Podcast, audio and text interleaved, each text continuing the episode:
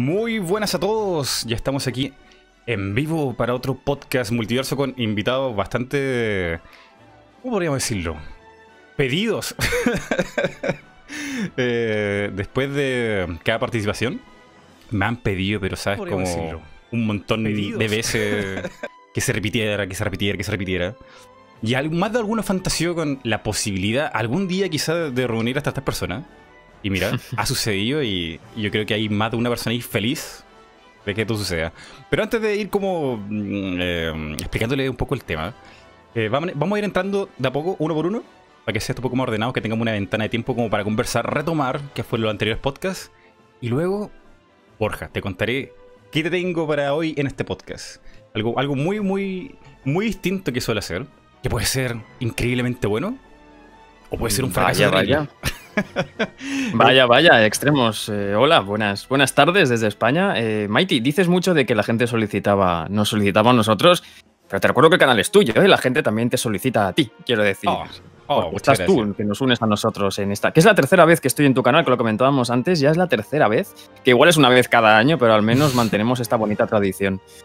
Sí, sí, la traición, la, traición no hay que perderla. ¿Y, no puedes avanzar nada de esto que has preparado? Ah, pero claro. Em, verán, hay un nexo, hay un hilo conductor que une a Borja, Lynx y José Ju. Que me pregunto si la gente No será la melena, ¿verdad? Lynx se cortó el pelo. Lynx se ve que extraño. Se ha cortado el pelo. Se ha cortado el pelo ya, pero hará poco, ¿no? Sí, o sea, no se ve como el Lynx del año pasado. Es como, como que una metamorfosis. En su segunda evolución. No, de hecho se ve más joven. Es como que hubiera hecho una involución. Es un poco Benjamin Button, ¿no? claro, va hacia atrás. sí. Eh, mira, eh, tengo la idea de que hagamos algunos juegos de rol. Aquí totalmente improvisado, chill, tranqui. Con un bot y un par de dinámicas que he preparado. He programado un bot. Borja, he programado un bot. Mighty, has programado un bot? Y sí. Bueno, con mucha a este nivel A este nivel estás llegando de Skynet, estás ya programando bots para crear juegos de rol, tío. Muy bien, ¿eh? Muy bien. Yo, ya estoy hablando con, el alma de YouTube.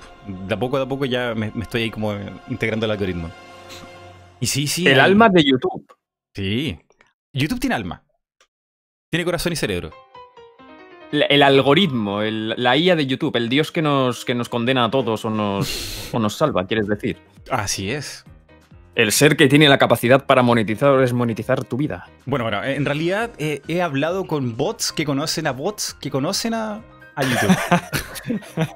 Está bien. Hay, hay como un, patrón ahí, ¿no? Como que uno, como ser humano, no puede hablar con YouTube. No se puede. Siempre un intermediario. Mm. Es muy bonito eso que has dicho en, parte. Es como tener fe en YouTube, ¿no? Es como tener una fe ciega en YouTube, como que puede haber una fe ciega, una, una fe en algo. Sí, bien, sí. Bien. Bueno, es Borja. Suficiente de, lo que pasa aquí en el podcast que vamos a hacer. Cuéntame, ¿cómo has estado? ¿Qué, preparas? Sé que. Mira, he visto muchos tweets. Y yo, yo, te, he preguntado, y tú estabas como ya acostumbrado a esto, pero te hablan marcas, te hablan productoras de no sé qué juego, de serie, que te han escuchado hacer doblaje, que te invitan, que si hay tiempo, si hay alguna posibilidad de que tú puedas hacer la voz, eh, mm. te dicen, podría ser, lo, lo vamos a pensar. Eh, el último que recuerdo, ¿cuál fue? A ver. Eh, Comedy Central puede ser. Sí, Comedy Central, ese mismo. Wow. Sí, yo, yo la verdad, Mighty, es que a veces cuando estoy haciendo doblajes y escucho mi propia voz, pienso, hostia, estoy que, cansa un poco ya, ¿no? Esto es decir, todo el rato ahí la nieve está mal. Quiero decir, hostia, Borja, busca otras cosas, pero sorprendentemente a la gente le gusta. Yo me lo paso muy bien haciéndolo. Que decir, en ese sentido soy un privilegiado, ¿no? Pero la verdad es que no te puedo decir el motivo por el que hay marcas que se interesan en, que yo haga el capullo delante del micro haciendo doblajes, porque quiero decir, supongo que es porque a la gente le gusta, pero sí es un misterio, es un misterio, tengo, tengo ese privilegio, pero sí es un misterio, que ya veremos luego en qué queda, ¿no? Pero ya lo bonito que es simplemente que, que, te tengan en cuenta o tener cierta relevancia, que tu trabajo sea reconocido, eso es lo principal, lo que a mí más orgulloso me hace es que se reconozca en mi trabajo y sobre todo que me permite sentirme realizado. Que eso es siempre, lo tengo como, prioridad. Yo el hecho de poder dedicarme a algo que me hace sentir realizado, para mí ya es un, privilegio. Ah, genial, espectacular. Y bueno, y el otro que no sé cuándo fue, creo que ya pasó un buen rato, pero fue con Ubisoft. Ubisoft Ah, sí, sí. Ubisoft y yo tenemos una, relación, una relación bonita, una oh. relación de, amor. Em, sí que es verdad que, bueno, eh, ha habido cosas que no han podido salir, pero, pero bueno, con Ubisoft mantenemos, mantenemos cierto, cierto contacto, podemos decir. Eh, y sí, de momento está, hay más cositas de las que no puedo hablar, no solo no de Ubisoft, hay más cositas de las que no puedo hablar que espero, que espero poder contar algún día, porque no sé al final si van a salir, pero tengo muchas ganas de decirlo. Pero sí, sí, sí, sí, ahí está, no sé cuánto va a durar esto, no sé cuánto... A veces lo pienso, ¿no? El hecho de... ¿Cuánto dura la relevancia de alguien en algo tan mm. efímero como Internet, eh, en el que tienes siempre que buscar formas de mantenerte relevante? Esto es algo que hablaba con Josejo el otro día. Y es del plan, ahora que he empezado a hacer directos en Twitch, eh, es un ritmo demasiado exigente para mi nivel de creatividad, es decir, mi ritmo de creatividad, podríamos decir, es un ritmo demasiado exigente demasiado constante. El hecho de un tipo de, diálogo con, el, con tu espectador en el que debes ser siempre creativo y mantenerte un poco a las modas. No digo que debas seguir siempre a las modas en Twitch, pero sí que es verdad que seguirlas un poquito ayuda bastante a la hora de crecer. Y, joder, no sé, lo estoy llevando un poco, un poco regular. Estoy muy contento con Twitch, pero. Porque, bueno, me hablabas de cómo me estaba yendo. He dejado Eurogamer en, en, parte. He dejado la página web de Eurogamer. He dejado de ser periodista de videojuegos, digamos. Ahora colaboro solo con, con el canal de YouTube. Locuto tops y, hago ciertas cosas de vez en cuando. Pero decidí decidir por libre eh, empezar mi canal de Twitch y tal. Y, y joder, te das cuenta de eso, que realmente el ritmo que exige algo como Twitch es, distinto, es un lenguaje bastante distinto. Sí, sí. Porque tú, eh, no tienes Twitch, Mighty. Sí, sí, tengo Twitch. Es demandante. Sí, sí, ¿verdad? Es, demandante. sí. Pero, yo recuerdo, recuerdo, Borja, que cuando hablamos sobre la comedia y sobre tu trabajo de hacer como estos videos graciosos en YouTube, eh, mm tú eras muy perfeccionista, o sea, te tomabas, te tomabas todo el tiempo del mundo para que saliera como tú querías que saliera, y eso también es demandante. Más Twitch, más Eurogamer, sí. loco, debe ser cansador. Eh, lo es, e, es un poco agotador, pero esa exigencia eh, a la hora de, por ejemplo, crear humor, es una exigencia que extiendo a, a todos los niveles creativos, no solo a la hora de hacer humor. Y sí que es verdad que para mí es una forma de mostrar respeto para el público. Eh, exigirme mucho y ser perfeccionista con el contenido que hago, lo hago porque sé que la gente lo va a apreciar y lo va a ver. Y creo que es importante mostrar respeto por la gente que te ve y que ha hecho que estés donde estés, no solo con palabras, sino con tu propio contenido, con la palabra de hacer el contenido. Y sí, es, es, es bastante exigente, quiero decir, es es humor al fin y al cabo, o eso intento hacer humor, pero sí que es verdad que el proceso eh, no es tan gracioso. proceso. No, debe ser. Eh, en algún momento ya te empieza a quemar por dentro. O sea, tienes que estar en Twitch, tienes que hacer el video, tienes que sacar esto otro. Es como todo con tiempo, todo con tiempo, todo con tiempo. Y si te digo la verdad, em, pensaba que dejando Eurogamer tendría más tiempo. Dejando la parte de, web de Eurogamer, dejando el ser redactor de Eurogamer, tendría más tiempo para mí y estoy viendo que no. Que no. lo que, el espacio, el agujero que había quedado que antes ocupaba Eurogamer se ha llenado rápidamente con otras cosas. Que me siento privilegiado por eso, ¿eh? pero también, también está bien quejarse un poco. También está bien. No, sí, sí, yo te entiendo. Y, Twitch. Eh, te he visto un par de veces en Twitch y es como. Eh, o sea, yo te conozco aquí porque hemos conversado. Pero ahí siento como verte como espectador. Y es como el Borja chill. Muy chill, como a tu, a tu ritmo. Te, siento cómodo, te, veo cómodo en Twitch. Eh, me ha costado. Me ha costado porque yo siempre he sido una persona muy reticente a mostrarme a cámara porque soy muy reservado y, y soy bastante tímido. Y sí que es verdad que este proceso de llegar a Twitch es un proceso que empezó hace un par de años cuando empezamos a hacer directos en Eurogamer, en, en Mixer y tal, que tenía que hacerlo sí o sí y a través de forzarme a la hora de, de, mostrarme y de interactuar con el público en directo, sí que es verdad que me he ido acomodando. Ahora ya me siento más cómodo, pero sigue sin ser mi zona de confort, ¿sabes? Sigue sin ser... Mm. Sigo sin estar 100% cómodo. Estoy cómodo, pero no es igual, no es lo mismo. Sí que hay... Experimento cierta tensión o cierta exigencia por, por estar siempre... Eh, diciendo algo relevante o mm. comentando algo que a la gente, ¿sabes? Es, en las dos horas que puede durar, las tres horas que puede durar el, eh, un directo, es, esa exigencia también, pero en vivo, en directo. Entonces sí que es verdad que me cuesta un poco estar más cómodo, aunque por suerte voy, me alegro de que me digas eso porque significa que poco a poco voy consiguiéndolo. Es un proceso que creo que todo el mundo pasa, ¿no? O sea, yo cuando streameaba en Twitch y me veía cero, yo hablaba horas y horas al aire solo, pero con, la idea de, Dios, tengo que decir algo chistoso o divertido o interesante o, complicado porque alguien te está viendo, entonces está esa presión de... Como de, no decepcionar, creo yo. Efectivamente, de, cumplir y, al fin y al cabo te vas dando cuenta realmente que, que la gente al final te viene a ver a ti, independientemente de si lo que dices constantemente les resulta relevante o no. Eh, mm. te vas dando cuenta que la gente busca a la persona, no tanto lo que pueda decir constantemente, sino que quiere compartir un tiempo con, la persona, lo que es muy bonito, pero también es verdad que, que, tú esa percepción puedes no tenerla y puedes pensar que la gente te está viendo porque quieren que constantemente estés siendo chistoso o estés haciendo comentarios relevantes o tal. Yo creo que eso es hay que ir acostumbrándose poco a poco. Yo lo estoy, lo estoy, lo estoy consiguiendo poco a poco. Yo creo cada vez estoy más cómodo. Claro, no sé, cada vez va a estar más como, más como. ¿Y cuánto tiempo llevas en Twitch? Ya es como menos de un año, ¿no? Eh, a ver, el canal me lo hice hace tiempo. Lo que pasa es que ah, hice un directo 2, hice un directo 2 del Sea of Thieves ah, hará dos años cuando lo, cuando lo estrené y no lo volví a tocar. Empecé, empecé fuerte en mayo, junio, creo que junio. Eh, fue, empecé en junio, el 1 de junio, con roleplay, con GTA Roleplay. Es cuando empecé en Twitch. Mm, y, y, sí, ha sido bastante trepidante el viajecito. bueno, ahí la gente que no se haya enterado aún, Borja tiene ahí Twitch, vayan a verlo. Eh, pero el tiempo seguro que le agarran cariño. Si que ya no le tienen cariño, eh, seguro que sí. Eh, con, qué buenos ojos me ves, Mighty, gracias. Es que, claro, o sea, si me dices que estás como en la presión, obviamente te vas a sentir incómodo en un principio, pero que al final, yo creo que Twitch es como para ir a conversar con la gente que te está viendo. Y también jugar, pues, Sí, es que al final, lo que hablaba con Josejo también el otro día, que es que al final eh, yo creo que a la fuerza vas aprendiendo que al final en Twitch vas a acabar haciendo lo que tú quieras hacer y lo que te guste hacer. Porque es verdad que al principio cuando se empieza, al menos mi experiencia es qué es lo relevante ahora, cómo me adapto a este nuevo medio, qué es lo que funciona, qué es esto de los bits, esta movida que es de aquí, qué significa esto de fidelidad, que Un millón de aparatos, un millón de cosas que, hay en Twitch. Todo un mundo. Efectivamente. Sí, sí, sí.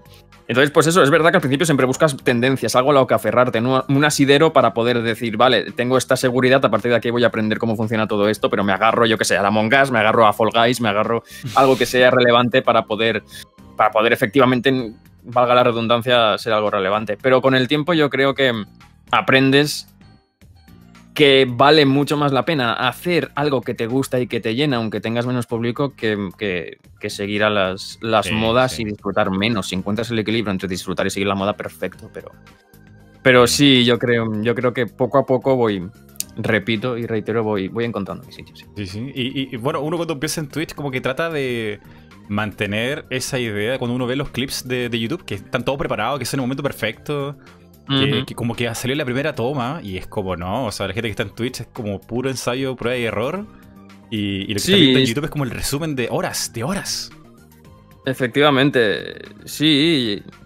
Eh, en, los, en, Twitch se establece un contacto mucho más personal y mucho más directo con tu público. Y, YouTube se está usando mucho sobre todo para los streamers, que ya prácticamente los streamers más importantes streamean siempre en Twitch. Y después está YouTube de apoyo, ¿no? Que es donde se suben los directos y donde, donde la gente. Es, el bot de Twitch, es el diferido de Twitch y YouTube. un poco, ¿no?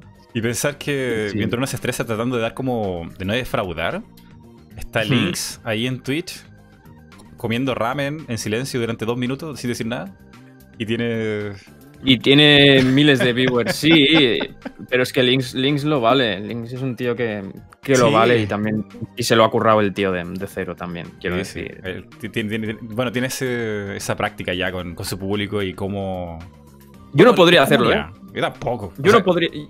Yo, ponerme a comer en directo delante de la gente, yo no podría hacerlo, ¿eh? Yo que soy tan, tan reservado, tan tímido y no podría, no podría. Tengo que tener un entorno bastante controlado. No puedo tener delante un plato de ramen que se me pueda caer al suelo y que seguramente me pasaría porque, hostia, qué desastre que soy, Mighty. Soy tan desastre, tío. Me doy cuenta en los directos, me doy más cuenta aún de lo desastre que soy. Y porque, claro, tengo gente que me dice, Borja, que esto no es así, que esto no es así. Y yo digo, ah, pues sí, es verdad. ¿Sabes? Y me, doy cuenta. Pero bueno, por suerte la gente me quiere igual. Sí, sí. Vamos a llamar al amigo Joseju. Joseju no me suena.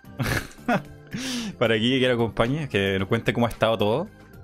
Y, de a poco sí, ir con. Y luego llegar con links.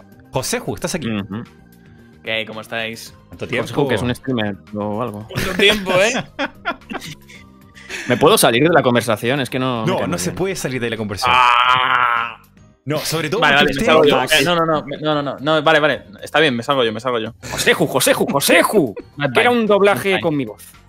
Va, no, ya está, ya está. Odio, odio, odio el streaming, me voy a YouTube. Mm. y se ha ido de verdad. No, no, no. No, oh, usted. ¿Te imaginas que aquí realmente estemos, estemos picados, nos odiemos? Oye, oye yo, sé que ustedes dos streamearon en algún momento partidas de rol. ¿En qué resultó eso? Sí, streameamos, entre, streameamos GTA Roleplay. GTA Roleplay. Pero si GTA Roleplay. GTA Roleplay. No sé si se me ha oído bien. GTA, GTA. Sí. Fue bastante, bastante interesante, la verdad. Fue, fue divertido. hubo momentos. Sí, hubo momentos muy graciosos. Oh. Bueno, e, ese es el plan de hoy. Eh, tengo aquí una un bot que he preparado para que haga unas combinaciones muy extrañas. Y aquí, a ver, no sé qué va a salir eh, de improvisación, porque mucho del rol aquí es, improvisar, ¿no? Saber ser flexible, meterse en el personaje, el contexto, qué sé yo. Y en general, risa, ¿no? O sea, para eso es jugar, es jugar rol. Sí, eh, bueno, hay mucha gente que se lo toma muy en serio y que considera que igual los personajes cómicos o que son más tienen más tendencia al humor no tienen cabida en algo como, como, como el roleplay. Pero yo sí, yo siempre siempre apuesto por personajes pues, más, más cómicos, ¿no? Que, permiten realizar algún alivio cómico. Y sí que es verdad que el roleplay, igual que el rol de mesa, es eh, hay ciertas reglas que hay que seguir, pero es pura improvisación. Roleplay eh, en inglés es role, ¿cierto? No es con. sí, roles. Siempre me confundo. Sí. Ahí está. El roleplay. Sí, sí. El roleplay. el roleplay. Eh, Links, de hecho, nos va a contar un poquito la historia de. Porque él tiene un montón de videos y habla constantemente de, mm, rol. Más adelante mm. nos, dará como la introducción de eso. Pero en general, eh, ¿cómo comentar cómo han llegado al rol? Eh, ¿Cómo lo han jugado? ¿Cómo lo han sentido? En, mi caso, el rol para mí es nefasto. Porque lo he jugado con gente muy, muy seria. Y de ahí nunca más. hablas del rol de mesa, ¿no? Ahí de hablas del rol de mesa. Rol de mesa. Claro. Yo es que en rol de mesa no he, no he jugado a rol de mesa. Yo jugué, yo he hecho mm, pinitos muy pequeñitos en el rol de mesa. Nunca he jugado una partida a 100%. Pues creo que José Jusí, si no me equivoco. Sí, sí, sí. Yo juego muchísimo con, a, dragones y mazmorras con mis amigos. Probablemente dos veces por semana hoy día. Wow. Me encanta. Me encanta, me encanta. sí, sí. E, es un hobby caro también, ¿no? Porque hay que comprarse los manuales, los tableros. Bueno, algunos son Hombre, sí, los videojuegos. No, sé si más que los eh, videojuegos. Es carísimo, es carísimo. Eh, todas las sesiones nos gastamos el total de 0 euros. No, no, no, no es nada caro, porque mm, una vez tienes los manuales, en plan, el manual. O sea, bueno, casi que esperamos a que Links venga, pero vamos, mm, en mi caso es súper sencillo. Te compras, si vas a ser el máster de la partida, necesitas el manual de de maestro, de maestro, es que lo, estoy intentando traducir en directo, el manual de Dungeon Master y el manual de jugador. Y todos los jugadores tienen que tener el manual de jugador. En oh. teoría, ¿vale? Porque mm, luego al final del día, pues es, muy difícil aprenderse las reglas sin manual hasta el punto en el que sepas jugar. Yo, la mayoría de mis amigos no tienen el manual de jugador y no pasa absolutamente nada. Así que, quieras que no, es un hobby que puede ser súper barato. Sobre oh. todo ahora que no nos tenemos ni que desplazar, es por Discord. Hmm. Hmm. Mucho mejor, de hecho. Porque hmm. igual es tiempo reunirse en casa, coordinar, limpiar, no sé, como ya Discord listo, está, todo hecho. Pero también es un poco la esencia del rol, ¿no? El hecho de poder mirar a la, cara a tu compañero de al lado y, poder compartir los ganchitos, ¿no? Mientras. Sí, sí, sí. Desquitarse. Antes de que tuviésemos este. Antes de que tuviésemos este apocalipsis de hacendado, me encantaba traer a gente a mi casa a rolear, en plan. Ya no solo la experiencia de, Sí, ya no solo la experiencia de jugar todos al rol, sino que invitar a la gente a casa, a cocinarles algo, eh, o en su defecto comprar unos cuantos, cuantas patatas, hmm. pelearse por ellas. Parte, de, la magia es eh, compartir el factor social, ¿no? Más que jugar. sí, sí, sí, sí, sí, A veces hmm. es una, una excusa para ver a tus amigos. Hmm, sí, sí. Eh, y a veces no y, de esto, yo mi primer acercamiento fue terrible porque no voy a poner aquí en pantalla, pero hay como que llenar un formulario que es como intimidante. a ver. claro, mm, el, estás hablando ahora del roleplay de GTA, ¿verdad? Mm. No, no, del rol normal, de, tu ficha, cuando tienes que rellenar tu ah, ficha, ¿no? Tu, personaje. Claro, claro. Bueno, eh, son cosas que se van aprendiendo. Sí, a ver, al principio, al principio es bastante. Sí que es verdad que al principio puede ser un poco abrumador. Pero merece la pena. Hmm. No es más abrumador que la primera vez que coges un mando de la Play y tienes que manejar la cámara con un pulgar y el movimiento con otro. Te acostumbras. claro, porque cuando uno piensa en juegos de, rol, bueno, eh, inmediatamente creo que el mainstream ya, ya es como los videojuegos y y el mainstream que alguna vez lo fue de, libro, de mesa, un poco más de nicho, ¿no? Sobre todo porque en, los videojuegos te lo traje más digerido, más procesado, como aprieta un botón y, la estadística se hace sola, ¿no? Claro, pero precisamente de esas aguas vienen estos lodos. Quiero decir que los RPGs en los videojuegos son al fin y al cabo una consecuencia de, del rol de mesa. es una adaptación del rol de mesa y es donde empezó todo, efectivamente. Sí, sí, sí. Eh, vamos a ver si el señor Lynx estará aquí. Está aquí, nos está escuchando, señor Links. A ver si puede entrar. Vamos a escribirle aquí en Discord. Mientras tanto, Pero no sé cuánto delay. Dime. ¿Cómo ha estado desde la última vez que nos vimos? Porque este es el segundo podcast que tenemos. Eh. Joder. Bueno, bueno, bueno. La última vez que nos vimos estábamos. Hola, Links. ¿Qué pasa? Links. Os escucho bajito, os voy a subir un poco. ¿Qué tal? ¿Cómo van? Bien, bien. Bien, bien, bien, bien, bien, bien, todo guay. Vamos a subir a Links aquí. Ahí sí. Justo estábamos hablando, bueno, no sé si nos estabas oyendo porque hay un poco de delay en la transmisión de YouTube. No sé, estamos hablando de dragones y mazmorras y de roleplay, de mesa. Eh, sí, estaba, estaba por Twitch, creo que va, creo que iba. estaba, estaba hablando Mighty de que le daba miedo a la ficha. la ficha. guay, guay. Esta plantilla, tiene nombre la plantilla, está como, como formulario. Ficha de personaje, ¿no? es la ficha, ficha de personaje, sí. Ficha de personaje. Mira, pero es que. La cartulina. Hay, que tener una, matemática aquí, hay que estar con calculadora para hacer esto. Depende del sistema, depende del sistema. O sea, roleplay es, es, un concepto en el que pues eh, tú estableces unas. La, la, ficha es un poco un, es un poco un contrato, un contrato social de esta narrativa que estamos haciendo entre todos. Entonces tú cuando escoges cómo repartes tus recursos dentro de esa ficha, lo que estás haciendo es hacer un pacto con... Pacto tácito, tampoco hace falta escribir ahí con sangre, pero estás haciendo un pacto con el resto de la mesa en el que dices, a mi personaje se le da bien esto, mi personaje más o menos es así, y mi personaje con estas dos características podéis más o menos saber cómo reaccionaría en una situación. Y luego lo que haces es interpretar eso de ahí. Eh, hmm. La ficha no es sino pues, eh, poner un poco en papel las habilidades que se supone que tiene tu personaje. Y eso te ayuda tanto para a ti interpretarlo, como para saber cómo lo estás interpretando el director de juego, como para que el resto de personas sepan un poco por dónde vas pero en función del sistema, la ficha tiene muchas formas diferentes. Entonces puedes tener un sistema que son 10 páginas, literalmente 10 páginas es todo el sistema y es gratuito, así que eh, decías antes que era caro. Eh, si te digo yo lo que me he gastado en Daños and Dragons, eh, sí, es caro.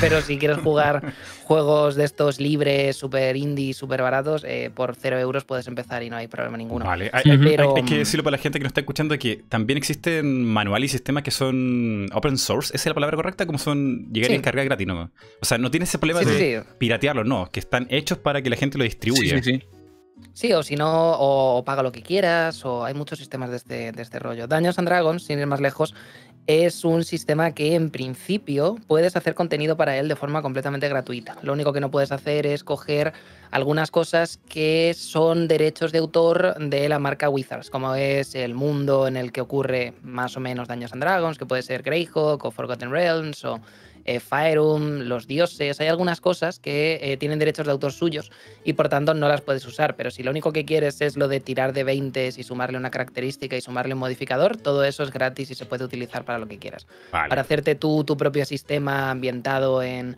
en Roma antigua, ahora que estamos viendo aquí el, gameplay del Assassin's Creed, como para eh, hacer contenido en un contexto así medieval difuso y directamente venderlo y no, no pasa nada. Vale, Si luego quieres utilizar eh, sus marcas, quieres utilizar sus monstruos, quieres utilizar su este, también puedes hacerlo, pero lo tienes que hacer a través de su plataforma. Y ahí ya pues te llevas menos dinero a la hora de venderlo. Pero sí, ahora mismo incluso Dungeons and Dragons, que es la marca más más famosa es bastante open source, diríamos. Podrías, podrías desarrollar para ellos sin necesidad de trabajar con ellos. O sea que es, está muy abierto. Ahora mismo estamos viviendo una era dorada no solamente por, no solamente por eso, por eh, tener la capacidad de hacerlo online y tener cada vez más recursos para tener los tableros, los mapas. Los benditos PDFs.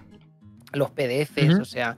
Pero sí que es verdad, no... Que ha habido un auge en Twitch de, claro. del rol de mesa recientemente. No sé si recientemente, pero yo realmente desde un tiempo a esta parte veo muchos más canales de, de rol de mesa. No sé si es algo nuevo o si, y se, va especializando también. Hace un año yo eh, hiciese lo que hiciese, tenía que poner en categoría Dungeons and Dragons. Ahora puedo poner Dungeons and Dragons, pero también puedo poner Tabletop RPG y también quiero pensar que de aquí al futuro eh, Vampiro la Mascarada, Llamada de Cthulhu y esta clase de historias se podrán poner también. O sea, los más famosos se podrán poner también. Ojo, que, ese eh, Dungeons and Dragons es, no se refiere al videojuego en sí mismo, sino porque debe existir un videojuego de eso en esta altura ya, pero se refiere a juego eh, de mesa, pero ¿no? se llama, se llama Neverwinter. Neverwinter. Ah, entonces, el otro es eh, Dungeons and Dragons, dos puntos, Neverwinter Nights. Y buscas Neverwinter Nights y te pone, y te pone ese, para evitar confundirlo. O sea, ya llegó la, cultura de esto de Twitch y, Baldur's está ahí. por ejemplo, también.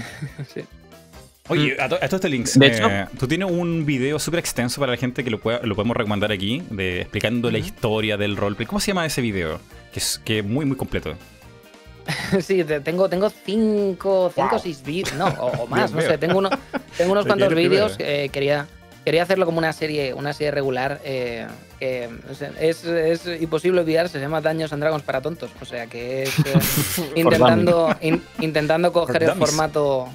El formato for Dummies, efectivamente. Mm. de hecho, la, la, imagen y la forma de presentarlo es muy, muy, muy estilo los libros de For Dummies, sin, sin utilizar la misma fuente y tal, obviamente por temas de derechos, pero eh, intentando emular un poco ese rollo. Y eh, justo el primer vídeo eh, es muy directo, se llama Te voy a enseñar a jugar en 20 minutos y es enseñarte a jugar en 20 minutos. No se juega, la, trampa es que no estamos jugando Dungeons and Dragons, estamos jugando las tres reglas más básicas de Dungeons and Dragons. Que es, en Dungeons and Dragons puedes escoger una clase de 14 tipos de clases que hay. Y luego después cada clase tiene a lo mejor 5 o 6 especificaciones para que tu personaje sea diferente con todos los demás. Además de esto, puedes coger unas cosas que se llaman dotes, que hacen a tu personaje incluso más especial. O sea, es como muy complicado. Pero si te eh, quedas con la base. puedes jugar lo que sea. Claro, si te quedas con la base, hay personajes que hacen cosas bien, personajes que meten hostias bien y personajes que hacen magia. Entonces, el, el PDF que yo recomiendo, que es gratuito, se puede descargar y tiene apenas nada, seis páginas, seis, seis folios, seis caras de folio y es todo el sistema de rol. Eh, tienes un ladrón, tienes un mago y tienes un guerrero. Y luego después las características son las mismas que en Daños and Dragons y los modificadores al ataque y a lo que hace son los mismos que en Daños and Dragons. Entonces en ese vídeo te enseño a jugar un hack. El hack sería el coger un juego de rol o una ambientación o un lo que sea y ponerle reglas a eso para poder jugarlo. Entonces, si yo me gusta mucho Assassin's Creed y sé que mi grupo de amigos sabe mucho de Assassin's Creed y quiero coger los asesinos, los templarios, todo este mundo y le quiero poner reglas para jugarlo en mesa, lo que estoy haciendo es hackeando eh, Assassin's Creed eh, en términos, términos de, roleplay, vamos a decir. Vale, vale. Entonces, el, juego este es un PDF, se puede descargar de forma completamente gratuita, eh, lo hacen eh, dos, dos, dos, compañeros que se llaman Enecos, son los dos, es, un nombre, un nombre en, euskera, un nombre vasco. Así que eh, pues, Eneco Menica y Eneco Valencia se dedicaron a hacer este, este proyecto que se llama Vieja Escuela y básicamente son las reglas más básicas de Daños and Dragons para que sepas qué dados tienes que tirar y ya. O sea, es todo, todo lo demás es lo que te inventes, es lo que, lo que quieras decir, lo que quieras elaborar, lo que quieras interpretar, esa clase de historias. Entonces ese vídeo está bien. Oh, eh, aguántame. Eh, ya tenemos el contexto que se puede jugar esto sin tener casi nada de dinero, porque hay como open source de esto de descargar libre, libre licencia. Ese nombre, libre licencia. Eh, a través de internet. Que está muy bien porque te juntas con tus amigos, puedes tener como ahí un. Es la excusa para compartir, en el fondo. Sí. Em, pero también hay un tema aquí que, que ya lo vamos a mostrar porque les contaba a los chicos que tengo una dinámica aquí, Links. Y yo quiero que improvisen. es que ojo que el tío, que, Mighty se ha preparado aquí un bot para, para hacernos rolear, ¿no, Mighty? Eso, Así es. Sí, sí. Ajá. Pero, pero, además de las risas que espero que, que sucedan, eh, por mm, una cosa práctica, porque yo cuando veía el rol de la gente jugando muy, muy seriamente y con un montón de reglas y como muy neurótico porque no, es que no puedes tener esa arma porque no eres del nivel, no, porque así no son los hombres lobos. Es que, Dios mío, es que no, se puede jugar contigo, es que hay que leerse el manual. Entonces, como, como un poco hermético a ese. Este Hombre, yo creo que es necesario, ¿eh? Yo creo que ese hermetismo es necesario para poder tener una dinámica que, siga un objetivo para poder desarrollar un personaje que sea coherente según. Le está rompiendo la magia a los fans sobre todo, ahí. Sobre todo, ese hermetismo ayuda mucho a. Eh, ¿Cómo decirlo? A engrasar la maquinaria del roleplay. Porque lo más importante es cómo encajéis vosotros como personas y hasta qué punto están alineados vuestros intereses. Hay mucha gente que ve el rol como algo más narrativo y no les gustan casi nada los combates y prefieren hablar, meterse en personaje. Y hay gente que le gusta lo contrario, le mola el mazmorreo, le mola ir a matar cosas, conseguir eh, objetos, ese tipo de historias. Las reglas eh, son un buen punto de encuentro para que todo el mundo esté en la misma página. Entonces, claro. Cuanto, cuanto menos os conozcáis entre vosotros, mejor está tener suficientes reglas como para que lo estructure todo.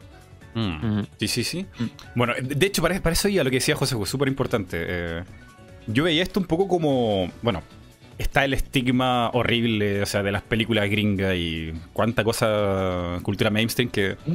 Que esto es un poco como de, de, nerd, como de, gente de poca habilidades sociales y es como antisocial. Y es todo lo contrario. Es todo lo contrario. Eh, todo lo contrario. Todo lo contrario. Bueno, porque esto de, de, hacer roleplay, de jugar un papel, de interpretar, de improvisar, Dios mío, es súper difícil. Es muy difícil. Y es para, es para los chavalines de teatro. Y esos no son los típicos frikis que se encierran en sus casas. no, no, no, no, Esos son los cabronazos que van al McDonald's y cantan Hamilton en voz alta. A mí no me jodas. Claro, claro. los he tenido que sufrir. Es basado en una experiencia real, ¿no? Basado en una historia real. No, y creo que. Voy, a confesar, soy yo. requiere, requiere, cierta agudeza intelectual, yo creo. me, da culpa porque la improvisación es inseparable, yo creo, de indivisible del rol, de ese tipo de rol. Sí. Y, también... Didi Mighty, perdona. Sí, sí, es que justamente eh, estos tipos de juegos que tú le has con dado, con ficha, qué sé yo, te crean al final una personalidad y te dan un abanico de habilidades que yo no, no me enteré de esto hasta que me veo eh, directo de Links, directo de José, de Borja, jugando ahí. Y es como. Bueno, el, el roleplay de GTA. Es, muy divertido. Es, chistoso, es comedia. Yo hablo desde la ignorancia del rol, porque yo el rol que he practicado es el rol de GTA, que sí que es verdad que hay ciertas normas, pero no creo que tenga mucho que ver con el, con el rol de mesa. pero, pero bueno, sí, es un, digamos una adaptación. adaptación Lo puedes aplicar, claro, claro. No, es, no es el, legítimo de toda la vida, pero al final es lo mismo, no es improvisar. Sí, sí. No, lo has hecho, sabes que no lo has hecho porque no quieres, porque en el momento en el que quieras, tú, me lo, tú me lo dices y vamos, o sea... Y te lo agradezco muchísimo. Y, celebro, celebro, Links, que por fin podamos estar en algo juntos, porque no habíamos coincidido hasta ahora, si no me equivoco. No, tristemente, tristemente no. Y, y Quetzal también me ofreció. Quetzal también me ofreció una partida de, de, rol de lobos. Lo que pasa es que no puedo, no puedo mantener un, un horario normal. Es decir, por suerte tengo mucho trabajo y me faltan horas en el día y entonces no puedo. No, puedo guardar esas horas que me exigía, que, me pedía que ya no las pude, no las puedo organizar. Pero bueno, me encantaría algún día poder hacerlo juntos, eso está clarísimo. Sí, sí, sí. Mm-hmm. Nada, sí, pues estamos, igual, sí. Eh, habíamos quedado a las seis y les, he comentado antes de directo, en plan, oye, necesito cinco minutos más. En el momento en el que termine el podcast, me pego una ducha, hago la cena y luego cinco horas de directo y llevo desde que me he levantado currando. O sea, sí. Ustedes no lo saben ahí en, el chat, pero saben que arreglar este, este encuentro ha tomado un tiempo. O sea, coordinar los horarios, preguntarle uno por uno cada semana, es como es un milagro que no, pero este, este yo ¿eh? tengo que romper una lanza en tu favor porque cada vez que me llamas para quedar, tengo que darte largas porque no puedo, porque me va mal o porque no sé qué. y es verdad, ¿eh? Se entiende. El, último, el único día que tenía despejado por la tarde era, era hoy. Y tampoco me quejo, ¿eh? Porque no, no me quejo de que tenga trabajo, quiero decir. Lo que pasa es que yo qué sé, igual alguna semana podría relajarse el tema un poquito. pero bueno, pero bien, bien. No, pero es genial, genial que, bueno, que, podamos como compartir aquí y hablar de, rol y, bueno, y memes que sacan LOLs, que se ha divertido. y, um, y uh, Links, eh, te quiero preguntar, bueno, a, a los tres en realidad, eh, ¿estarían dispuestos aquí a improvisar lo que el amo y señor bot quiera generar? Eh, sí, se puede, se puede mirar. Todo en una cosa lúdica, no, no nada, nada aquí vale, profesional. Pero, yo estoy cambiar, Antes de cambiar el tema, solamente decir una cosa. Em, si has visto, eh, porque habías dicho como que, o sea, me ha parecido muy interesante lo que ha dicho José Ju, de que las reglas es una forma de formalizar el compromiso que estamos haciendo en mesa, de que eh, hay unas reglas, no podemos saltarnos esas reglas, todos sabemos lo que hacemos o dejamos de hacer y esa clase de historias.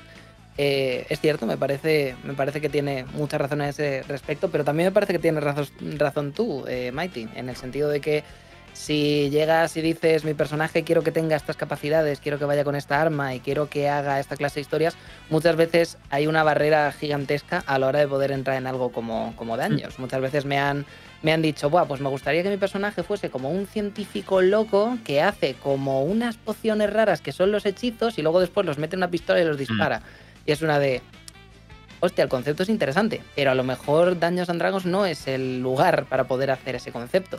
Pero uno de los sistemas estos súper narrativos que te estaba... Mm, que de los que estaba hablando antes, que se llama Fate, eh, tiene, tiene nada, tiene apenas 10, 12 páginas y ya está, ese es todo el sistema.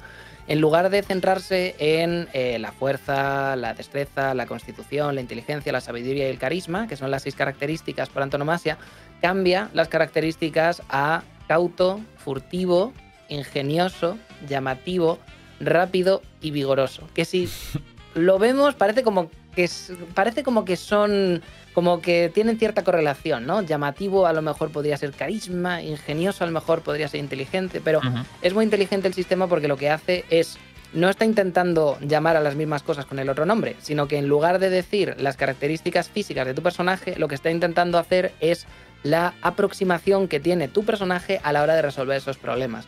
Entonces tú, en ese sistema, podrías hacerte el personaje con el arma que quieras, los poderes que quieras, esa clase de historias, y cuando ocurriese algún problema, tú no tendrías que decidir si estás atacando con una arma u otra. Tendrías que decidir si quieres aproximar la situación de forma cauta, si quieres preparar una trampa de forma ingeniosa, si quieres eh, deslumbrar a todo el mundo con tu carisma de forma llamativa, o a lo mejor si quieres eh, atacar cuando no te ven de forma furtiva. Entonces, muchas veces no es cuestión de que el personaje o el concepto de personaje que tienes tú sea incompatible con el roleplay, sino que es incompatible con ese sistema en concreto y lo que tienes que hacer es buscar uno que sea compatible con lo otro.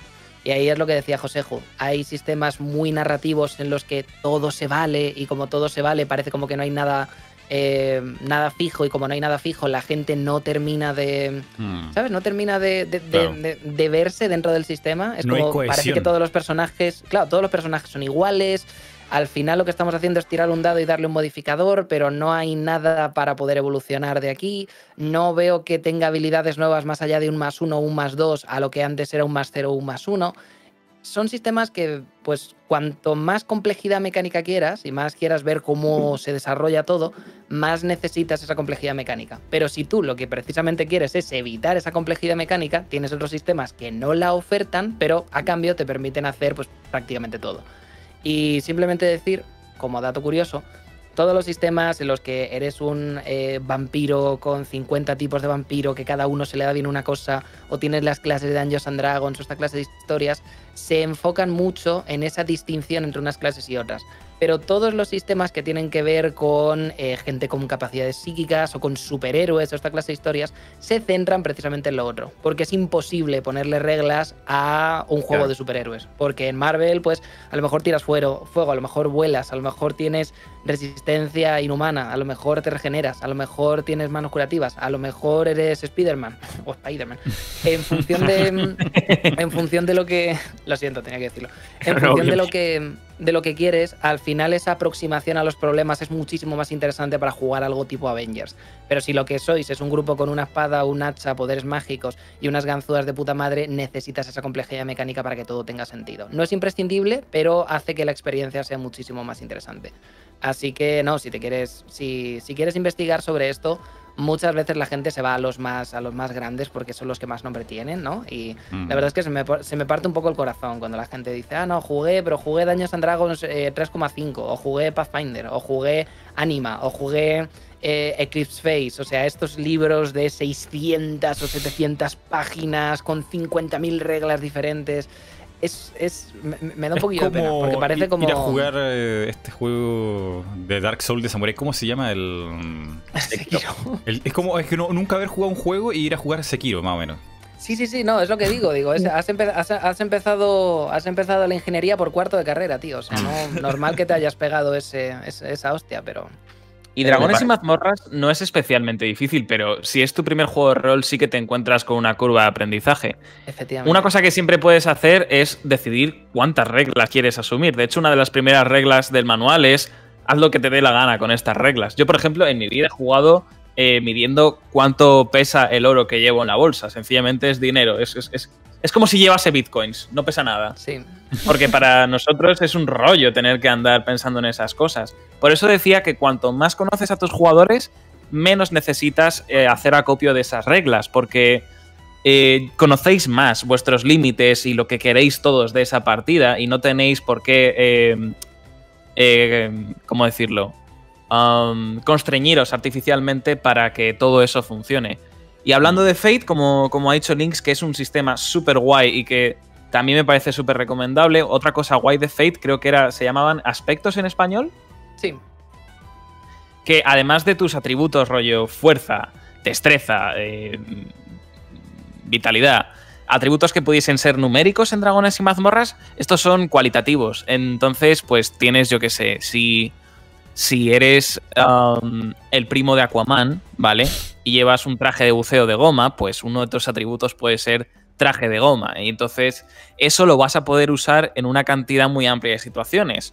Eh, puedes justificar que te aísla térmicamente, que al ser de goma también te aísla de la electricidad, que te permite nadar mejor.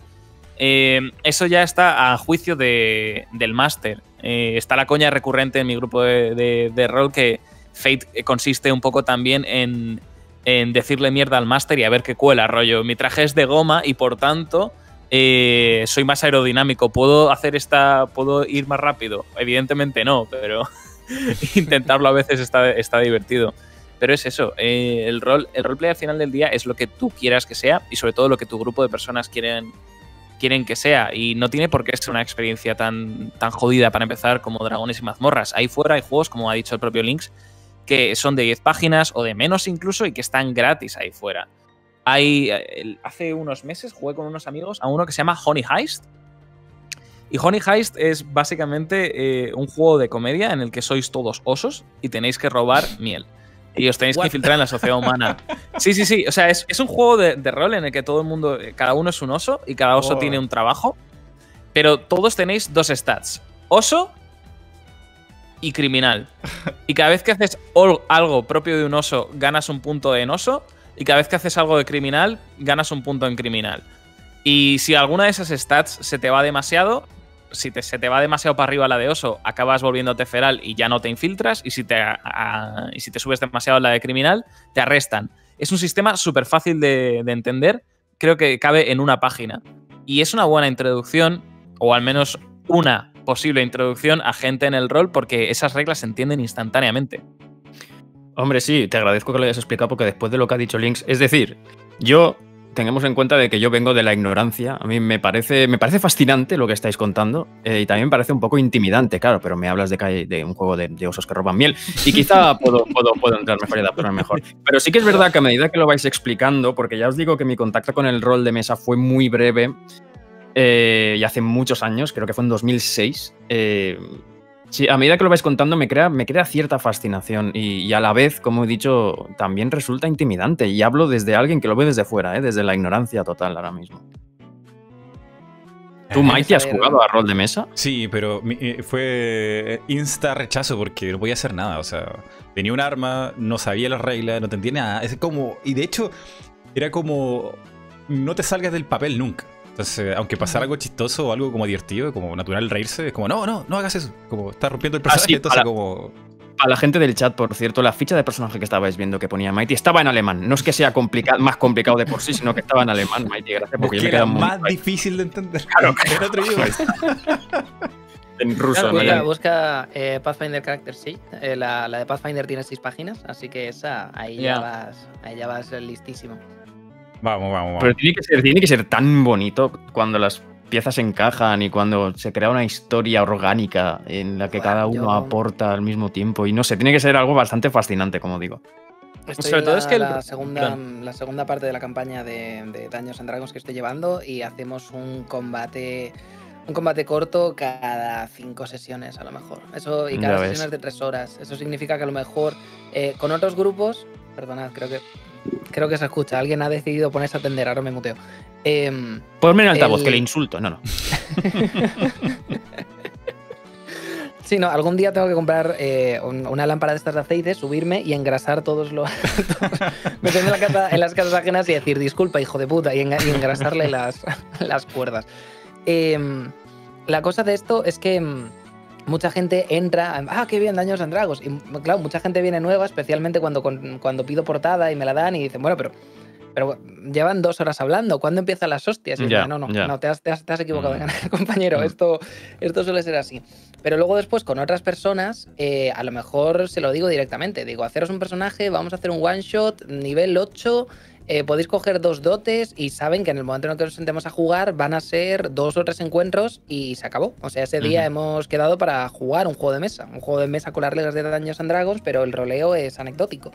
Entonces depende mucho de, la situación de lo, que, de lo que quieras. Yo ahora estoy con la, de, con la segunda campaña súper contento. Además, ayer, bueno, el miércoles noche eh, hicimos uh, una, pues, um, una sesión que estábamos construyendo pues, uh, Mm, igual desde el año pasado. Cosas, elementos en la trama que han ido buscando, que tal, se, destaparon o se consiguieron la última sesión y fue, fue increíble. Estamos todavía, todo el grupo estamos todavía aterrizando de eso. Y lo bueno es que eso es el comienzo de lo que va a pasar. Tenemos ahora unas dos o tres sesiones interesantes porque tenemos que ver cuáles son las tenemos que ver cuáles son cuáles son las connotaciones de todo lo que ha pasado. Entonces, perdona, ¿cuál es la partida más larga ¿Cuál es la campaña más larga? ¿Cuánto ha durado la campaña más larga de la que has jugado? Es, es Memeverso la campaña más larga que he jugado. Esa lleva eso, pero eso, sesiones. Claro, claro, eso, eso es. Llevamos dos años jugando. Lo único que Memeverso se juega de forma. Se juega de forma muy, muy intermitente. Entonces a lo mejor descansamos un mes, un mes y pico entre partida y partida. Pero, pero Barovia, por ejemplo, son eh, se juega una vez cada dos semanas de forma bastante, bastante religiosa, diremos. Eh, llega agosto, llega Navidades y no jugamos por obvios motivos, pero eh, solemos jugar una vez cada dos semanas. Ahora dentro de poco empezaré una partida nueva y con algo de suerte será intermitente y tendremos rol en el canal todos los miércoles. un descubrimiento aquí, volviendo como al rol para dummies, Bake, Back to the Basic. Loco, entonces eh, las partidas de rol no tienen por qué terminar. O sea, puedes jugar la misma partida hasta que te aburras. Yo llevo jugando una tres años. Mm. Y fácil. Hay gente la que la termina cuando los personajes no tienen nada más que decir. Pero escucha, hay pausas para ir al baño, ¿no? Sí, ah, eh, no, no, no, no, no, no. Cuando salí de ahí fue como. cuando salga de ahí va a ser como Austin Powers, como una manguera rota. Esta entrevista forma parte del rol también. Oye, y, bueno, por eso ahora entiendo, porque me han contado que hay gente que llora, se emociona cuando muere un personaje en la partida, porque claro, llevan dos años jugando. O sea, sí, sí, sí, sí, sí, puede emocionar así. Ahí hay, ahí, hay, hay dos factores. El primero es que juegues con hijos de puta y el segundo es que estés muy metido. Eh, yo mm, voy a decir que en la última partida de la que os estoy hablando, dos jugadores casi se me echan a llorar en dos momentos diferentes, porque ya os digo que tenemos mucho ahí metido, se meten mucho en sus personajes y ocurre. También es verdad que he jugado en mesas con gente con la que ya no me hablo, por obvios motivos, oh. que a lo mejor pues, eh, pues ilusionaban mucho a un jugador o ilusionaban mucho a una jugadora con un personaje y aparecían y se hacían las fichas y hacían ilustraciones, esta clase de historias. No les decían que el sistema podía ser aquel arre llamado de Cthulhu, que para el que no lo sepa son sistemas especialmente letales, es muy sencillo que tu personaje muera y luego una vez el personaje ha muerto, pues le dices a esa persona, ah, te moriste y le quitan la ficha y la rompen delante de su cara. Una cosa, es ser un, una cosa es ser un capullo y otra cosa es que tengas mucho metido. Pero sí, no, en una mesa, en una mesa muchas veces se han visto lágrimas, lágrimas mal y lágrimas bien, lágrimas de me he emocionado y qué catarsis y lágrimas de mira, yo me quiero, yo me quiero morir ahora mismo. Oh. Afortunadamente todo, todo este viejismo está, está muriendo y les, les jode, les jode mucho que esté muriendo. Pero. no, no, no, a los viejas les jode mogollón. Pero, pero mira que les. Que se jodan, que se jodan. Sí, sí, sí. Bueno, y eso refleja también como la, pasión, ¿no? Del, fan del rol. O sea, te metes en el personaje, el mundo que construye y y te toque la fibra, loco. O sea, llorar por, en un juego de mesa eh, o sea, es fiel reflejo de que hay pasión ahí. Mm. Claro, Al final del día es una historia y como cualquier historia que nos puede hacer llorar, el rol también es capaz. Además, cuando estás tú implicado y formas una parte tan, tan activa de ello, es aún más fácil. O sea, yo la de veces que habré llorado en el rol... O sea, también es verdad que el otro día lloré jugando a Undertale y soy una persona que llora bastante, pero eh, el rol me hace llorar aún más de lo normal. Mm. Pues yo, con lo sensible que, soy. Es una buena introducción. Yo, y te voy a decir, yo con lo sensible que soy, si me meto al rol, madre mía. Bueno, pero es llorar Primera partida, primer turno.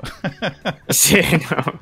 Pero es, eh, de verdad es llorar bien. Es como cuando lloras viendo una peli o una serie, aunque sea algo que le ocurre a un personaje tuyo, no sientes que es un problema que estás teniendo tú. Es catarsis, no es. Sí, sí, sí, sí. sí, sí no duele.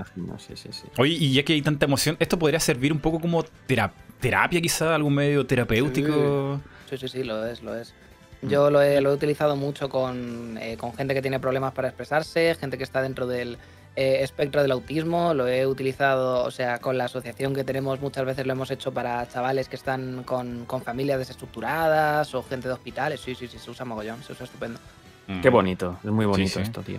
Pregunta, ¿podría jugar eh, o alguien podría mantener unas partidas de rol siendo literalmente un hijo de puta, o sea, alguien insensible, o sea, que no tiene empatía, ¿podría meterse en este eh, mundo? Se llaman, sí, se llaman, eh, se llaman evil campaigns, o, sea, campañas malignas. Y las campañas malignas es un poco, es un poco jugar a ser un, personaje de estos gris tirando a negro en Juego de Tronos. Se puede hacer, lo único que, lo único que, claro, lo tienes que hacer con gente que o bien sepa a lo que va, o bien yo diría que son partidas para, hacer con, escritores, hacer con gente que sabe, sabe que está actuando un papel y sabe que, lo que está haciendo tiene unas connotaciones, pero la mesa sabe a lo que va, se ha dicho muy claro qué es a lo que se va.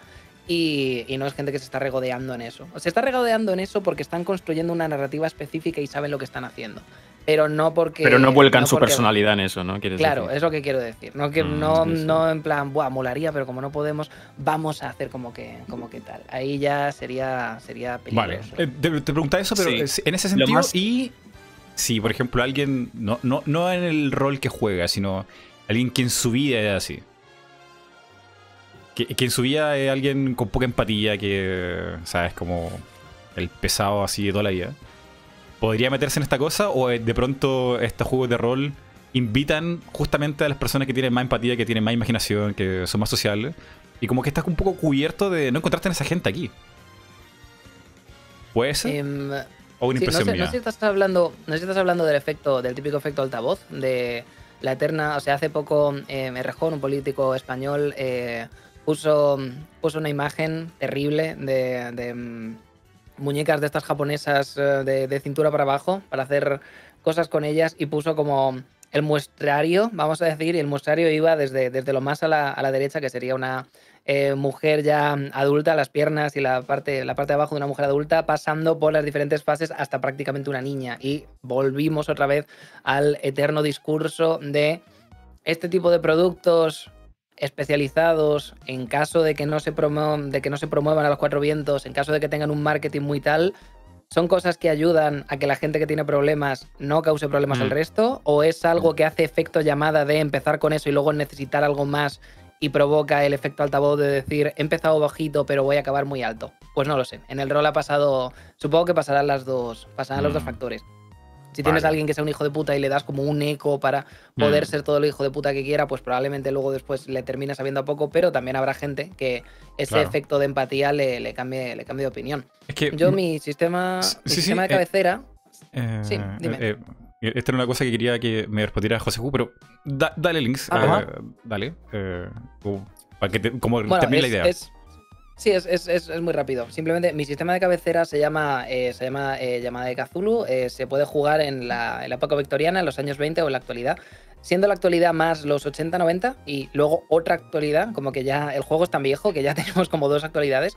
Pero, pero sí, yo tengo un, un amigo que pues es mi amigo porque llevo toda la vida con él, ¿no? Nos conocemos desde que tenemos 13 años, pero vamos a decir que a medida que yo me he, ido, descubriendo como persona y como creador de contenido y etc, etc, etc. Me he ido pasando por un proceso de construcción bastante, bastante interesante y él no, él nunca, nunca ha variado eso. Entonces, por ejemplo, en la época de los años 20, muchas veces ha... Eh, llevado a. Me acuerdo una vez que llevó a una, a una mujer negra que era cantante de jazz y me, me, encargué de hacer la partida lo más difícil posible para él. Además, con toda la terminología más tóxica y más tal que pudiese. Súper racista, súper machista, cállate y no hables, ¿quién te ha dado voto? No puedes estar aquí, no puedes estar en este autobús, como vuelva a verte por aquí te voy a tal, no sé qué. Y además eso, con términos que no diremos aquí porque pues los bots de Twitch no se sabe cuándo están escuchando. Pero terrible, terrible, terrible. Y eso justo después le ha ayudado a cambiar la perspectiva, porque ese ejercicio empático de estar con alguien que, que tiene tan poco, que, que eh, hace tan pocas X, vamos a decir, en la tabla de privilegios, en el test de privilegios, le ha hecho cambiar de opinión, porque dice, mm. hostia, yo antes a lo mejor tenía una opinión de esto, una opinión de lo otro, pero cuando lo he sentido en mis carnes, no en mis carnes, pero con un oh. personaje que estaba interpretando es una de, hostia, lo mismo, lo mismo soy un poco, soy un poquito forro, y luego a medida que, que bueno, tampoco es que haya pasado por un proceso de construcción. Tampoco voy a decir aquí, ah, el rol le convirtió en un aliado. No, realmente. No, pero puede ser. o sea, sí que puedes atravesar un proceso de construcción personal con eso. Sí, sí, sí, sí. Me parece, empezó con eso. Me parece algo muy, muy interesante, me parece un debate muy interesante y, esto que has contado me parece bastante importante, me parece muy, me parece muy bonito, de hecho que pueda ejercer esta, esta influencia y este efecto en las personas. Sí, bueno, eso es un poco en psicología, ¿no? Los juegos en general, cualquier tipo de juego, eh, jugar es simular. Simular situaciones que podrían ser. Y simulándolas, eh, jugando, eh, te preparan para justamente cuando llegue a suceder, posiblemente puedas como manejarlo mejor. Y mm. el rol es un poco eso, una simulación donde te pone a ti como persona y, y mira, vas construyendo una persona quizás hasta mejor partida tras partida. Mm. Y eso es lo que quiero preguntar a José, si eso te puede llevar a como, como terapia, tener más empatía, tener más habilidades. O sea, el kit, el kit completo de jugar rol parece muy beneficioso. O sea, además de, tener mucho, de compartir con tu amigo, eh, te construye como persona y es como muy positivo. Y eh, esta cosa que le, pregunté a Links sobre si puede haber un, tipo malo o sea, en, la comunidad del, del, rol y que se mantenga así para siempre. Eh, qué horrible, pero también el rol de mesa, el, clásico, creo que una de las primeras, primeras, primeras, primeras comunidades donde la gente se unió así, oye, esto me gusta a mí, juntémonos y, y así, o sea, habrá sido primero, no sé, película de ciencia ficción malísima de, de aliens, hombres lobo, y de pronto nació esta cuestión como en los 60, 70 del rol y, y luego hay convenciones, luego hay un montón de productos y cosas, pero como que lo que hizo que todo estallara fue el, que la gente se juntara. Entonces, creo que como hace un poco la esencia de, de rol y a ver si José Juno puede contar un poquito.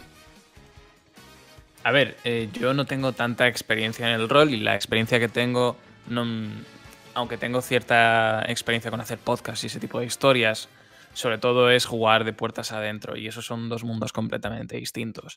De puertas adentro Sí que es verdad que, eh, en mi opinión, el rol te puede abrir la, mente a nuevas experiencias, posibilidades y realidades por las que estén pasando otras personas. Evidentemente, no tanto ni de la misma forma que sencillamente escuchar a esas personas, porque ningún escenario que montes en tu cabeza va a ser comparable con la realidad de salir ahí fuera, investigar, leer mm. testimonios y ser un poco crítico con la información que te llega. Pero sí que es verdad que em, Mm, el rol tiene una capacidad muy sorprendente de amplificar eh, eh, las cosas buenas que tienes en tu interior. Eh, me explico. lo que tú has dicho de empatía, de compasión, de valentía, por ejemplo, esas son cosas que la mayoría de la gente tiene dentro y el rol les deja sacarlo afuera y de formas muy vivas y muy expresivas que de nuevo, te pueden hacer llorar y te pueden hacer emocionarte y te permiten compartir eso con tus amigos. Y eso, eso no tiene ningún tipo de precio, eso es magnífico. Eh, lo que me lleva a la, siguiente, eh, a la siguiente cuestión, que es lo de la terapia. ¿Hasta qué punto puede el rol ser, terapéutico? No lo sé. A nivel lúdico, mm, o sea. Sé que puede ser, sé que puede ser muy positivo, porque, por ejemplo, hay mucha gente que explora la idea de, mm, de cuestiones de identidad de género de eh, identidad sexual a través de personajes de, roleplay. Lo cual no quiere decir que si yo de repente me hago un personaje que no tenga una identidad sexual que sea la mía, no quiere decir que de repente yo, esté experimentando con una nueva, pero sí que es verdad que eh, dependiendo de tu grupo, puede ser un espacio seguro con el que em, al menos tantear un poco o explorar cosas que de otra forma te asustarían bastante. Y en ese sentido sí que creo que puede ser muy terapéutico. Eh, el ver cómo un personaje que comparte algo contigo y que a ti te da miedo explorar, pues en ese mundo se le trata bien o no se le juzga por eso. Mm. Eh, eh, además, sí que creo que al margen de, temas de justicia social, también ocurre que puede ser terapéutico, o mejor dicho, bueno, en general, porque te ayuda, te ayuda a desarrollar habilidades que todos necesitamos. Hablar, hablar en público, em, la improvisación también es una buena habilidad, el escuchar realmente de forma activa a la otra parte. Todo eso son habilidades magníficas y sobre todo habilidades sociales, juntarte con tus amigos y todo ese tipo de historias. A veces sencillamente tener una excusa semanal o bisemanal con la que juntarte con gente ya es suficiente. Y ya nos queda el punto que comentaste de puede un auténtico cabronazo. Joder, me está fallando la voz. Es que he estado doblando, he estado doblando lo que me quedaba de vídeo todo el día. El agua, el agua ahí, que es salvadora. O sea, que decía, he estado doblando la ropa y va a decir, ¿y qué tiene que ver? sí, sí, sí. ¿Puede un auténtico cabronazo eh, jugar a rol y jugar muchísimo tiempo al rol? Sí, siempre y cuando se rodee de gente como él o de gente que no le responsabilice de sus actos, que eso es algo que desde luego ocurre. Eh, depende, creo que la mayor máxima del rol es que depende del grupo. Mm, ¿Hasta qué punto dependas de las reglas? Depende del grupo.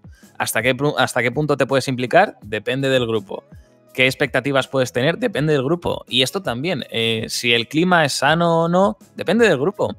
Mm. Em, no te voy a decir Dios los cría y ellos se juntan, pero sí que es verdad que me parece...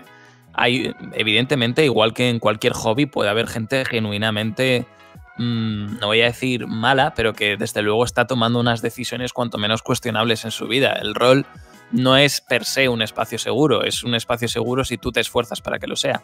Mm, vale. Entonces, bueno, esto, es para que la gente escuche... ¿Puedo poner un ejemplo? Dale, dale.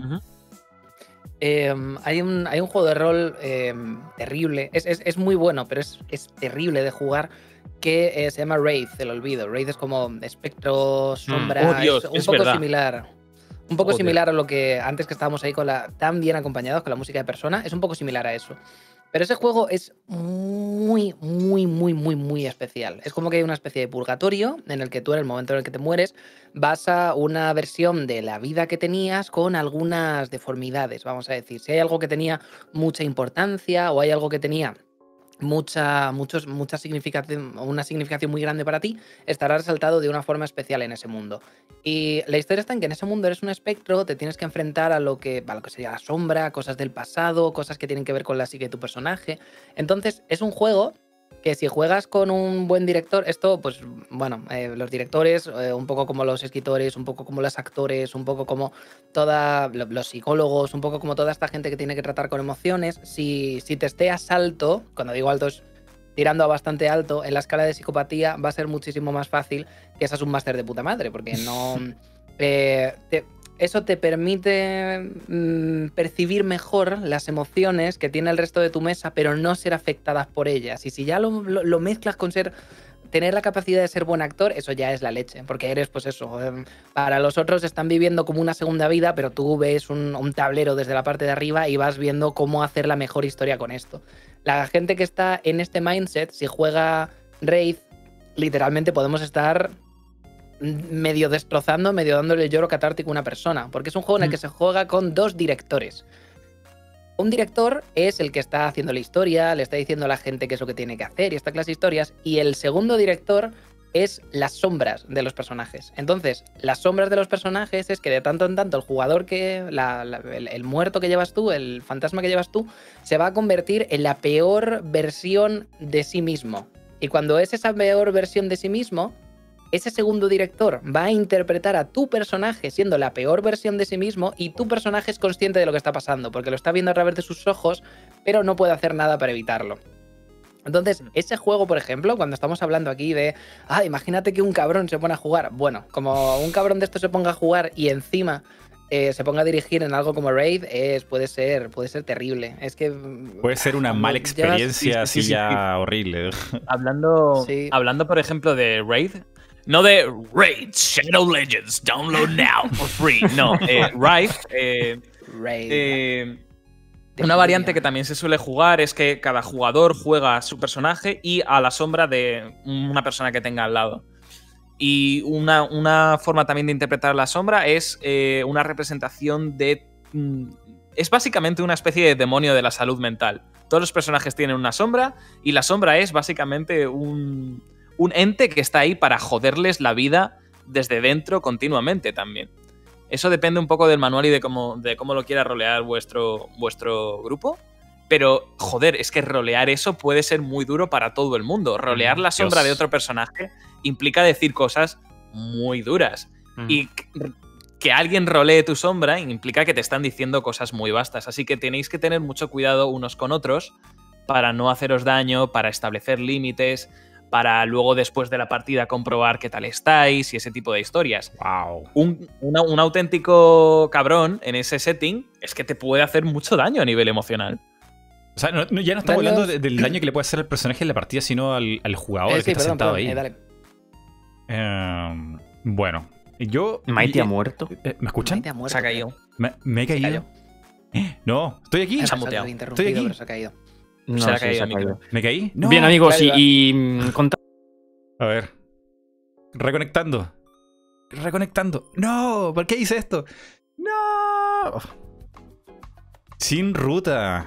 Conectando, conectando. Vamos, vamos, vamos, vamos. Conéctate, porquería. Tú puedes, tú puedes. Yo, yo, ¿cierto? Yo estaba escuchando el resto, pero el resto no me escuchaba. Y estoy intentando entrar, entrar, entrar al, aquí al Discord. Así que con calma. Estoy peleando aquí con, esto. Vamos a ver si puedo entrar por segunda vez. Pero usted me está escuchando aquí, ¿cierto? Bueno, ¿cómo estuvo su día? ¿Qué tal el viernes? ¿Tienen planes para mañana? ¿Ya almorzaron? ¿O cómo estuvo el desayuno? Aquí estamos trabajando por ustedes.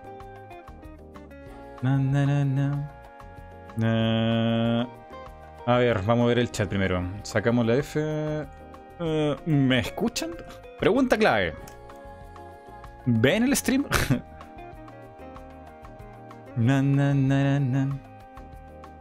Ah, no, sí me están escuchando. Pero sí estoy caído de Discord. Que puede ser una cosa más complicada. A ver, vamos a hacer refresh aquí en Discord. La música adecuada, música de ascensor, qué chill. Hola, hola. ¡Buah! He llegado. Hola. De la ¿Qué ha pasado? volvió. Gomen, gomen, estamos, estamos. Disculpen, disculpen. No sé qué pasó. Se, murió esto. Discord me ha fallado otra vez. Otra vez. Maldita sea. Eh, yo estaba, estaba de, verdad que estaba fascinado escuchando, ¿eh? Yo las movidas estas me parece increíbles, de verdad. Sí, no, yo solamente, solamente iba a decir que si quieres eh, hay muchas, hay muchas personas que tienen una idea de sí mismos, vamos a decir, en plan, nada, nada, yo, yo como persona, viendo el, potencial que tengo yo, lo que se me da bien y lo que sé, vamos a decir que soy, que soy un 7. Hay muchas personas que juegan Daños and Dragons y lo que intentan es eh, evolucionar eso hasta un 10 y jugar con un autoinserto que es mejor que ellos en todos los sentidos, pero sigue siendo ellos dentro de ese mundo. Wraith no es el, no es el sistema para ser un, un, un autoinserto. No a mí me gusta mucho el sistema, me gustaría mucho jugar, pero no jugaría ahí jamás con un autoinserto mío. Vale. ¿Cómo autoinjerto le llamas? Que es como un alter ego eso. Eh, sí, es el, es el, es el, el, hacerte a ti mismo. El hacerte a ti mismo dentro. O sea, hacer un personaje que seas tú. Y cumplir tus fantasías a través del, personaje. Rollo. Pues yo qué sé, me gustaría tener una casa. Boom. Pues te vas a jugar a dragones y mazmorras, porque en esta economía vale, vamos, vamos en una hora de, podcast. Se ha ido súper rápido. O sea, yo juré que llevamos 15 minutos aquí, nos queda poquito, ya que los chicos tienen que ir a sus propias transmisiones. Y em, redondear un poco esto, todo lo que hemos hablado con, con Borja, que ha estado, bueno, igual que yo un poco aparte, porque no, no somos asiduos a esto, el más, cercano el, el RPG, pero ya es, ya una versión muy digerida, muy procesada. Sí, no, también es verdad, pero también es verdad que, mi alejamiento o, no acercamiento al rol de mesa no ha sido por, por, decisión propia, sino más que nada porque nunca he tenido un grupo de amigos con el que haya con el que uh. haya jugado a esto o nunca he tenido unos amigos ¿Es una con el propuesta para José y Links, eh, Borja? A ver, a mí me encantaría, pero es que sería un caos. sería un caos porque. Entiendo perfectamente baby step, baby steps. Claro, es que me encantaría, ¿eh? De hecho, cuando Links me lo propuso hace tiempo y. pero es que. Y, y Ketsi también, Quetzal también me lo propuso, pero es que son partidas muy largas. Eh, ah, que Sí, sí. tienen que ser partidas de unas tres horas y yo pues ya te digo que, ¿no? O sea, decir no un día es como. Claro, no puedo, si me comprometo a seguir una serie de rol, por supuesto, me comprometo. No puedo estar una semana así y la siguiente decir es que no puedo porque tengo no sé qué, y a la siguiente no, sé, yo, no. Yo solo, solo diré que, se, pueden, se pueden hacer. Solo diré que José Ju Borja y yo, hasta donde sé, vivimos en Madrid los tres. No. ¿Verdad que no se me nota el acento, Links? Soy catalán, tú. Ah, hostia. Vale, vale, vale. Vale, vale. José sí, José es de Madrid, ¿no? Hemos quedado, hemos quedado varias veces. Además, ahora vivo en Madrid, Madrid. Mm, ¿Qué dices? Pues tenemos que quedar. Sí, sí, sí, Pero confinado o sin confinar, José Sin, sin finar.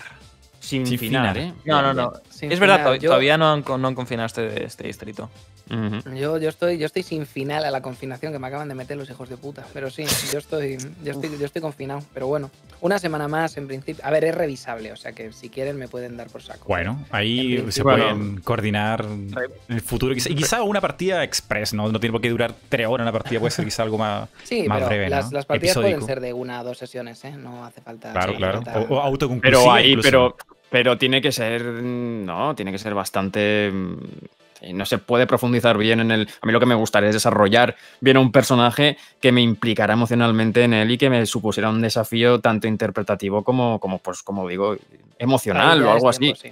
Claro, claro, eso yo creo que ese potencial del rol de poder descubrirse a uno mismo a través de, un personaje y a través de unas dinámicas concretas me resulta muy atractivo. Se ve maravilloso, se ve maravilloso, porque tiene un kit de, de cosas positivas por todos lados. O sea, mejoras todo tu persona a través de un juego y es como wow.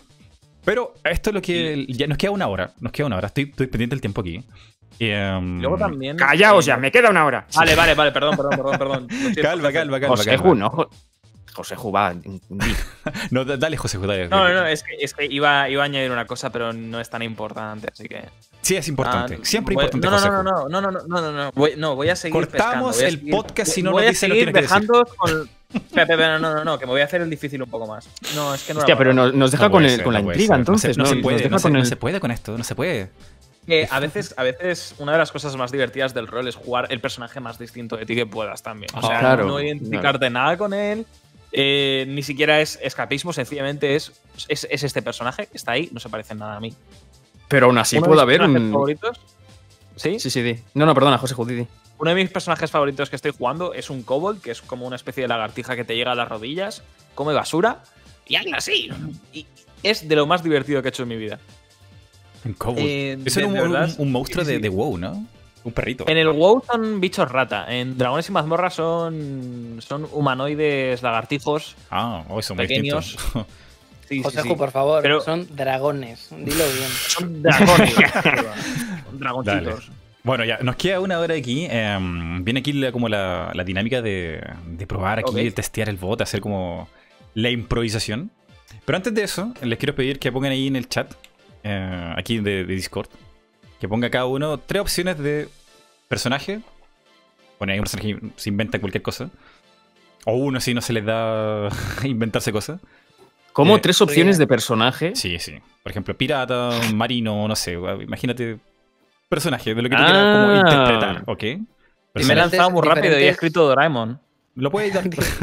bueno, me parece precioso. Personaje es, con texto. Uno, uno guion, dos guion, tres. O sea, si simplemente escribir. Como tú quieras, links. Personaje con texto y, y final.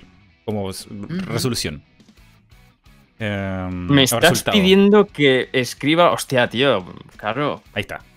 Personaje con texto y resultado. Si no se puede, si es muy difícil, uno nomás, uno ya. Pero la idea es que fueran tres para que tengamos un, pool de posibilidades. Interesante. Y lo voy añadiendo yo al bot. Y mientras en todo esto, Y contexto, perdona, contexto. Pero contexto del personaje, contexto Por ejemplo, en el que se encuentra el personaje. Un contexto, imagino. Claro, claro. El contexto. Sí, el contexto. O sea, no sé, estar limpiando el Vale, vale, vale, vale, vale. Conducir un auto. Cosas que sean divertidas y que, que sean como. que se puedan hacer, ¿no? O sea, tampoco se vayan.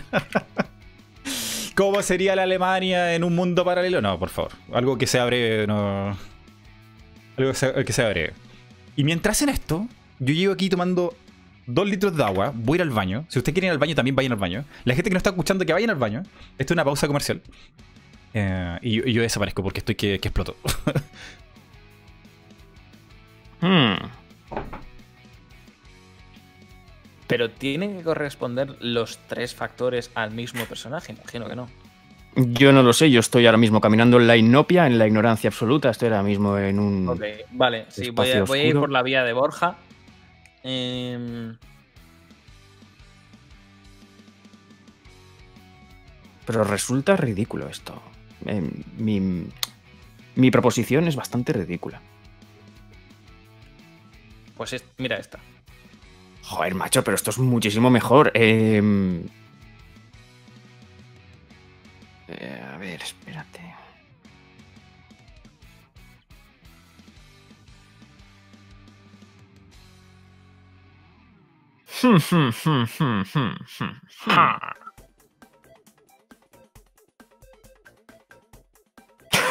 Buenísimo guiño.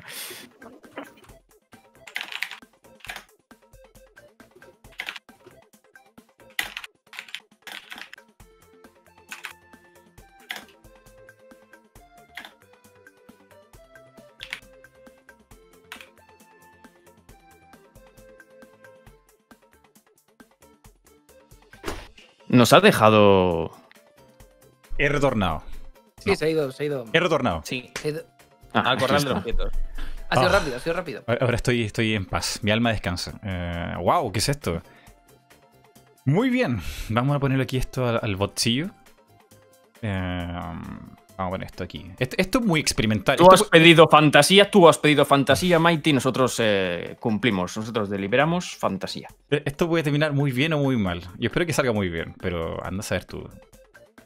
¿Qué cosa, cosa? Ah, eh, ¿ah? ¿Qué es esto? ¿Qué es esto? Vas leyendo, ¿no? Que poco a poco va ¡No! ¡Ay, Dios mío! Eh, Mighty, ¿qué esperabas? Es que, ¿qué esperabas? Claro. Ay, Dios mío. ¿Cómo se nota que ellos dos. Personajes, eh? Pero ¿cómo se nota que ellos dos ya tienen, ya tienen soltura en esta movida, eh? Sí, sí, sí. Se nota. Mientras estamos en esto, no sé si Link se nos puede contar un poquito de cuál fue el primer juego de rol que existió en la vida y de qué año. El primero fue. Ah, a ver, el primero es Dungeons and Dragons, pero antes de Dungeons and Dragons había como un. había juegos sociales ya de coger, interpretar a personajes y mierdas de estas eh, que, pues. Eh, están desde el siglo XVI casi. Esto sería desde un early improv, simplemente subir y en cosas como, pues yo que sé, un corralillo español, eh, interpretar con lo que decía el público, pero luego después también a comienzos del siglo XX se hacía juego de, juego de roles en la, bueno, no, no, no la psicología, casi psicoanálisis, ¿no? Casi antes de, antes de la psicología moderna. Pero si estamos hablando del juego que entendemos nosotros como hoy día, los orígenes serían un, juego que se llama Chainmail, que es eh, cota de malla directamente. Era un juego de, de, batallas, tipo Warhammer. Era tener eh, un equipo con mucha gente versus otro equipo con otra gente, que eh, sacó un módulo chiquitito en el que en ese módulo chiquitito se, eh, permitían dar reglas de eh, combate uno contra uno. Combate solamente para que tuvieses una miniatura y que esa miniatura fuese haciendo lo suyo. Y luego ahí ya los grandes nombres que nos, que nos suenan a todos, entre ellos Gary Gygax, el que es el que suena de forma más mainstream. Ese señor, pues. Se, puso a mirar cómo poder hacerlo para con reglas de, reglas de fantasía y mierdas de estas. Luego empezó a cartearse con otra gente que también utilizaba esto para, para cosas interesantes. Y uno de ellos eh, tiene uno de los eh, uno de los um, settings más antiguos de Años and Dragons que se llama Black Moor, que es como la, Laguna Negra. Y en la, en la, Laguna Negra pues había un castillo gigantesco, llenísimo, llenísimo de mazmorras y pues con estas reglas de uno versus uno iban, iban por ahí metiéndose con las mazmorras, buscando tesoros y esta clase de historias. Así que el primer juego de rol que se publica como juego de rol de fantasía en el que tienes un personaje, tiras dados y vas por ahí es Dungeons and Dragons, pero hay un precursor en el que pues toda la gente que jugaba este precursor entre comillas empezó a juntarse y a cartearse para ir haciendo lo que sería la base de todo esto. Ese juego sería Chainmail, Cota de Maya, pero si lo busquéis a día de hoy vais a encontraros un PDF en el que lo que están haciendo son reglas de ejércitos. Habría que buscar dentro de Chainmail el adaptemos las reglas a uno versus uno y después el adaptemos las reglas a eh, hacerlo con hacerlo con, reglas de fantasía. Un Dato curioso, en la versión original de Daños and Dragons, eh, las, las, razas eran el, humano, el elfo, el enano y el Hobbit y llegó la, sociedad de Tolkien y dijo, madre mía, qué demanda os vamos a poner, hijos de puta. Y a los dijeron, no, no, no, no, no, es el mediano, es el mediano, es el mediano. Y se quedaron con el mediano de aquí a, de aquí a tal. Porque seguía siendo un paralelo al Señor de los Anillos, pero mediano no estaba registrado y Hobbit sí. Así que dijeron, bueno, nos quedamos con, nos quedamos con mediano, con los halflings. Y ahí estuvo. Vale, estamos listillos con esto. El bot creo que ya está arrancando. Y les explico que tienen tres comandos. Exclamación personaje, exclamación contexto y exclamación resultado. ¿Quién quiere ser el primer colegio de indias? Yo voto por, por Lynx porque es como el macho alfa esto del rol. Tiene unos dados gigantes. Eh, rol, te digo, Lynx, ¿quieres probar esto? Vamos, vamos. Veremos qué, qué lo hago en, en... en, Twitch. Josejo, ya estaba ahí haciendo el, el, try, ¿eh? Sí, sí, sí, sí. ¿Y te arrojó algo? ¿Te arrojó algo? No. Comando, no. Comando personaje así en Sí, sí, personaje. Buah, ahí está. eh, oh. Maestra frustrada, perfecto. Maestra frustrada. ¿Dónde lo estáis haciendo esto? En el chat de Twitch. En el chat de Twitch. Ah, ah en el chat de Twitch. Ah, me asustaste, me asustaste un montón. Dije, no, no está funcionando. Después de ah. horas de programación. ah, míralo el Mighty que ha integrado aquí la movida y todo. Mighty, ¿tú cuando haces claro, juegas tú solo con el chat? Sí, sí, esto, esto es un juego que hago con, la gente de la comunidad de Twitch. Esto, esto fue probado, testeado ayer. Estuvimos tres horas eh, probando esto, de que cómo podría salir y estoy bastante orgulloso. Así que, Links, tienes ahí maestra frustrada. Te queda hacer el comando contexto y el resultado. Yo soy la maestra frustrada. Así es. Perfecto. Vamos a poner música a tono esto, voy a poner música como de taberna. Aunque no tiene nada que ver con una maestra frustrada, pero bueno. No, pero una isla desierta. Ah, pero si no es una taberna, ¿acaso es un rol? ¿Y resultado? Sí, pues. Mm, buena pregunta. Negligencia médica, madre mía. Vale. Correcto. ¿Cómo? Está, está, bien esto, está bien esto. Eres una maestra frustrada que ha cometido una negligencia, una negligencia médica. No, es el resultado. O sea que el resultado ah, es el resultado. Ah, vale, vale. Ah, vale, vale, vale. vale. médica. por favor, por favor. ¿Cómo? ¿Cómo esto puede ser? Ah, vale, náufrago. No lo había leído, no lo había leído. Vale, vale, vale. Está en pantalla también, está en pantalla. Se puede ver todo esto en pantalla. No solamente en el chat. Pues Mighty, pero que despliegue de medios, tío. Todo está automatizado. Maravilloso. Se lo faltaba, se lo faltaba. Vale, pues eh, ahora, ahora los demás. O sea, tendremos que, tendremos que integrar un poco, integrar un poco todo esto, ¿no? O es simplemente. Tú, tú eres, aquí, tú eres el, jefe del, rol, loco. Si tú quieres darle tres minutos para explicar cómo el personaje qué es lo que hace y luego una, el un apunte. Perdonad una movida que interrumpa. Em, es que me estoy meando. Eh, vaya. importa que vaya Por favor, vaya. Muchas gracias por permitirme mis necesidades fisiológicas. Ahora vengo. Tira Josejo mientras, si quieres. No, no, no, no, tires, no tires. Es, uno por vez, uno por vez. Porque si no, perdemos esta pantalla.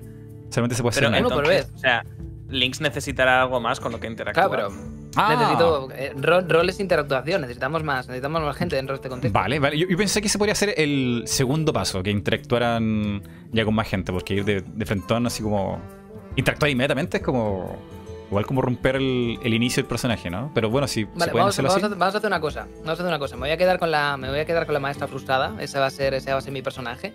Y el contexto eh, puede ser náufrago, una isla desierta. O sea, los tres podemos ser náufragos y el resultado puede acabar en lo que sea. Pero vamos a ni que sea coger los personajes de todo el mundo y luego después ya vemos, ya vemos hasta dónde, hasta vale. Tú también participas, ¿no, Mighty? Sí, sí, me, encanta. Pero es un médico con fobia a la sangre. Pues tú eres un médico con fobia a la sangre, yo soy una maestra frustrada, vamos a ver qué es Josejo y vamos a ver qué es Borja. A ver quién soy. A ver. Albañil borracho. oh. A, este bot le encanta tirar ese rol. Vale, escuchen la puerta ahí. Eh, ya, muy bien. Albañil borracho. Perdón, ya estoy, perdón. No os preocupéis. ¿Albañil borracho, Joseju? Sí. Es lo que me ha dado la vida. es lo que me ha dado la vida. Vale, vale. Eh, le tocaría ahora a Borja tirar un personaje, ¿no? Vale. A ver.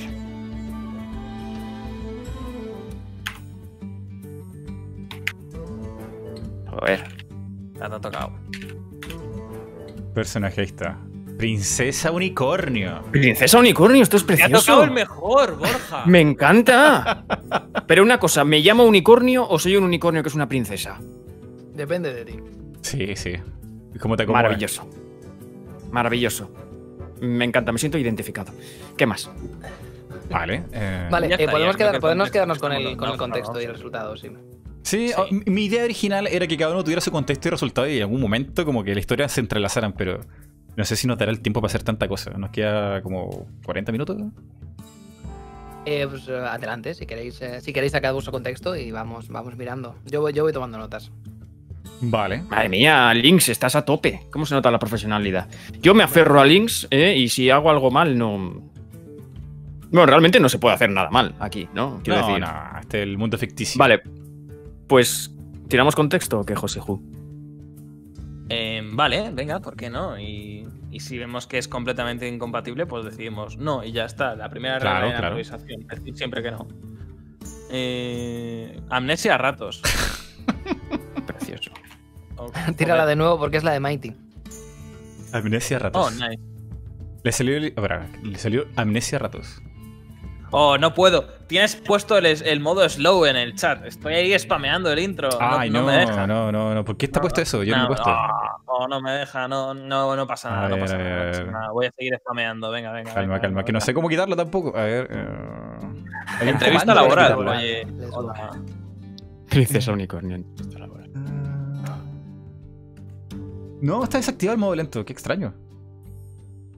Ah, pero. Ah, pero es que. Ah, ya está. Sufre de síndrome del impostor. Hostia, el juego de moda. Guay. Bastante cierto. Nice. Mm. Ok. Eh, no he jugado yo todavía a la Mongas, tío.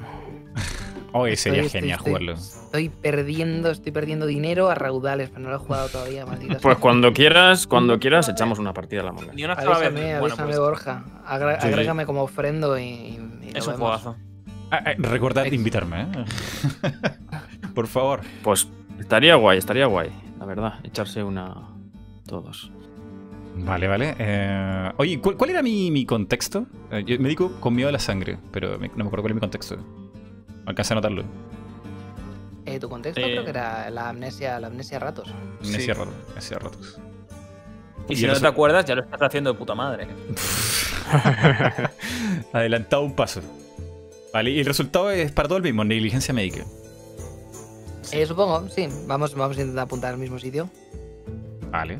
Eh, Links, ¿qué tal si partes tú junto con José Juy y luego yo, Borja, te seguimos a ver cómo, cómo nos incluimos en esto? Vale, perfecto. Em, pues eh, mi, personaje, vamos a decir, llegaría, llegaría a, esta isla desierta en el que, en el que estamos todos. No sé muy bien por qué, pero, pero es lo que toca. Y em, eh, va con, un peto de trabajo. Em, el, medio de transporte que sea que nos trajo hasta aquí eh, quedó, quedó en la mierda y toda, toda mi ropa, vamos a decir, quedó en el, en el camarote, así que hace tiempo ya que he tenido que tirar con, con lo que llevaba el, servicio, la gente que trabajaba en las máquinas y tal. Me estoy imaginando quizás un contexto, quizá 1960, 1970, todavía con eh, barcos que necesitan a gente trabajando las máquinas, ahí un poco este, estas, eh, estas salas eh, metálicas con luces amarillas y rojas, gente sudando, un espetor de trabajo así entre grises y, verdes. Y pues eh, básicamente iría, iría con uno de esos, con unas botas de trabajo, la parte de arriba está desabrochada y está atada y luego después tengo una, una camiseta eh, de tirantes eh, blanca o que en su origen era blanca, ahora está bastante, bastante sucia. Y estoy de, brazos cruzados. Tengo unas gafas, una de... El, ojo derecho está terriblemente sucio, pero no sucio, rayado, o sea que ya tengo que conformarme con lo que hay. Estoy mirando unos planos, unos planos que me ha traído, que me ha traído el, albañil. Eh, ¿Cómo se llama el albañil, Joseju? Manu. Manu. Me ha traído, me ha traído Manu unos, me ha traído Manu unos planos eh, que no hay por dónde cogerlos y le estoy intentando, le estoy intentando explicar porque esto no va, no va a funcionar. Eh, y, nada, llevo, llevo, el, pelo, el pelo largo, muy maltratado por esta humedad y por todo esto, bastante encrespado. Lo tengo atado con, con una coleta y eh, no, no, no, no, no, no, puedo, no puedo comprender lo que está pasando aquí. Así que me quedo mirando a Manu y tengo, tengo delante los planos. Digo, oye, Manu, eh, Manu, corazón. Em, mm, eh, radio Cocotero, ¿me puedes, me, puedes explicar en qué se basa este concepto? Es, igual, igual es que me falta el café, como me lleva faltando desde hace dos meses que llevamos aquí, pero ¿puedes explicarme qué es eh, una radio Cocotero? A ver, verás. ¿Tú cómo te llamabas? Ah, me, llamo, me llamo Carmen. Pues, la eres, una amiga de puta madre, ¿sabes lo que te digo? A ver, Radio Cogatero no es más que un sistema. no es más que un sistema con el cual. Eh, ¿Ves esta isla que mide 20 metros de un lado para otro? O sea, hay dos cocos, uno para ti y uno para mí. Pues los partimos por la mitad, los conectamos con un poquito de ahí de, fibras eh, trenzadas, ¿sabes? ¿sabes? Las fibras trenzadas y podemos hablar como por teléfono, ¿sabes? ¿No será más útil comernos, ¿No será, más útil comernos los cocos? y Manu, Manu te mira fijamente durante un momento, la ve a la cabeza interesado y tras una pequeña pausa levanta un dedo y lo agita en plan, ah, es verdad, tú sí que sabes. buena idea, buena idea. Em, tú se supone que trabajabas con herramientas hace, hace tiempo, ¿verdad? Sí, sí, Sí, Ajá.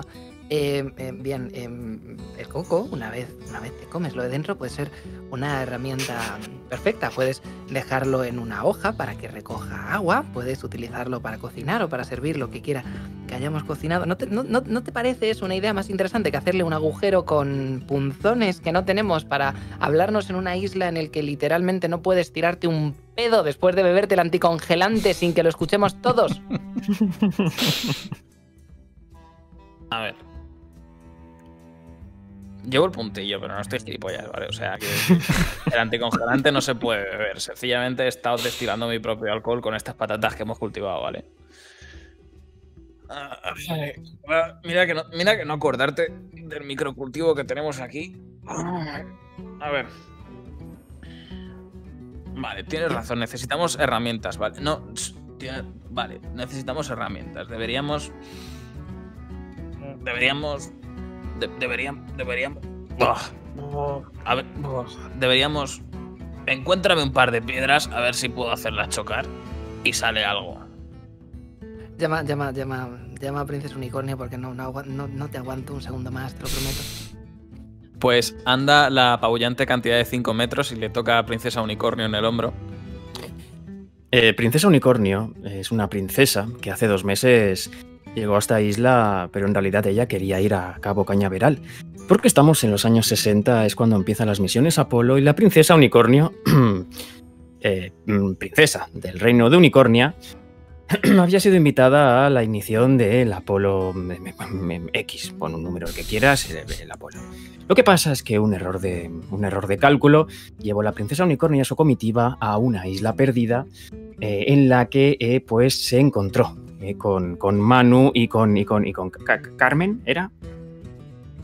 Carmen, sí. Era Carmen, ¿verdad? La princesa unicornio, para que os hagáis una idea, tiene el pelo eh, lacio, el pelo rubio, tiene una pincita con un escorpión de jade, eh, con una formita de escorpión de jade que le recoge el pelo.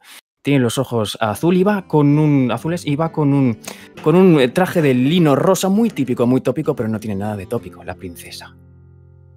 ¿Qué pasa, Manu? le dice la princesa unicornio a Manu. A ver, pues. no te, voy a, no te voy a mentir, pues pasa de todo, ¿sabes lo que te digo? O sea, quiero decir, o sea, estamos aquí viviendo de patatas que no nos aportan todos los macronutrientes que necesitamos y tenemos pocos y no sabemos qué hacer con ellos, ¿sabes? Escúchame, mi laciedad de pelo exige ciertas vitaminas y ciertos minerales que no me está proporcionando. es verdad que en esta isla somos iguales, somos equals, pero yo, es cierto, sería una negligencia por tu parte negar mi origen aristocrático y no proporcionarme realmente lo que tengo, porque una vez salga de aquí te recuerdo, Manu, que tú eres un albañil y yo soy una princesa. Y yo te puedo generar riqueza, te puedo dar eh, un empleo y no me estás, no me estás realmente obedeciendo a mi, a mi, a mi necesidades. Manu, saca el coco y hazme un zumico, dijo la princesa. Déjate de beber la patata ya, Manu, que te vas a acabar peor de lo que estás ya. Dame cinco minutos que esté sobrio y ahora te destrozo. Llevo aquí dos meses y no te he visto sobrio nunca. No, en 15 minutos vas a estar sopa, ¿eh? Con la cara mocha en la arena y cuando te despiertes vas a empezar a beber otra vez el licor destilado de la patata, que está la patata moina, que llevábamos el cargamento de patatas, que venía directamente de América, llevamos aquí dos meses, está la patata florecida, que eso ni es patata ya, Manu. Para ver, figura, fiera mastodonte, vamos a ver. Yo venía perfectamente sobrio en el avión, ¿sabes? Eh, ¿Sabes lo que te quiero decir? O sea, quiero decir, las. Lo, más. ¿Cómo se dice racionable? Racional. ¿Cómo, cómo? Racionable es algo razonable que se puede racionar lo más racionable es, joder, es que no hay nada más que hacer aquí. O sea, yo no bebía hasta que no llegué a este lugar y no sé qué Pero como que no hay nada más que hacer, Manuel, por el amor de Dios, adorarme. Prepárame un cohete de mentirijilla para que me se quite un poco el mono de Cabo Cañaveral. Escúchame, mm, la princesa unicornio mira a Carmen arriba abajo. Le mira directamente a los ojos y le dice, mm, Carmen, ¿vamos a tener que estar aguantando a este personaje durante mucho tiempo más? Hasta... Oh, disculpa. me, ha llegado, me, ha llegado, me ha llegado el, el, el, WhatsApp cocotero. WhatsApp cocotero. ¿No has escuchado? Vale, perfecto. Si no has escuchado, genial. Em, yo, yo, yo, yo, yo pediría, yo pediría eh, una opinión, una opinión profesional. La verdad es que al, ritmo, en el que se está bebiendo los químicos del, del, barco, dudo mucho que dure bastante más, pero pero nos levantamos y aquí está todos los días. Así que, eh, ¿qué tal si, qué tal si le preguntamos al médico, que va a saber mejor que tú y que yo, y que, nos explique un poco hasta, hasta qué punto la biología humana es capaz de, somatizar todo este, todo este anticongelante mezclado con patata? Mm, me parece bien, pero también te digo, si llego a saber que había un médico eh, aquí al llegar hace dos meses, también le habría dicho que me mirara el sarpullido de los pies, porque yo estoy de andar por la arena constantemente a las 24 horas, ya te digo, que no es lo mío, ¿eh? Y, Manu, haz el favor de guardar una mieja de aceite de coco que me va muy bien para las puntas. Vale. Eh, ¿Tiene nombre este doctor? Eh, ¿qué, nombre tiene doctor? ¿Qué, qué nombre le puedo poner a este doctor? Cosa tuya. Pongamos que se llama Arturo. Arturo es un. Eh, bueno, el médico aquí de la isla, pero que en realidad no, no, no, tiene licencia. Porque mm, ha, cometido muchos errores. y se dio, cuenta muy tarde que, como estudiante de medicina, no, no tenía las habilidades para ser médico porque encontró al tercer año de medicina que le tenía miedo a la sangre. Así que se llenó de deudas, problemas, eh, muchas demandas. Así que voluntariamente se fue a vivir a una isla desierta para que nadie lo pudiera encontrar en un tiempo. Se está ocultando. Y, de pronto se ve una mañana rodeado de un unicornio, una mujer frustrada y un. El otro, eh, un albañil borracho. Que, ¿Pero cómo que frustrada? Perdóname. Insinuó la princesa sin saber lo que pensaba el doctor. Y, y, ya estos personajillos parecen como que son imaginaciones suyas, ya no sabes si es real o no. Está ahí atormentado por, por estas molestias eh, todos los días y ya se está volviendo loco. Y aquí está la señora que le pide que le raíce los pies. no, ¿qué La, unicornio que le pide que le raíce los pies. Este borracho que se está preocupando por su salud. Y, ya no, sabe qué hacer. Está, está totalmente atormentado. Que así esto ya se está transformando en Silent Hill. Son, son proyecciones del mismo. Así que va, va, a interactuar con la maestra frustrada. A ver si sale algo, algo aquí limpio, si esto es real o, o, realmente este está, está ya en un nivel de psicosis. Maestra frustrada. Pues, eh, pues ahí, ahí, está Carmen. Eh, ¿estabas, ¿Estabas a lo tuyo? ¿Te acabas de despertar también? ¿Cómo, cómo ha ido la cosa. No, sí, es lo normal. despertando y, viendo personajes fantásticos alrededor de esta isla.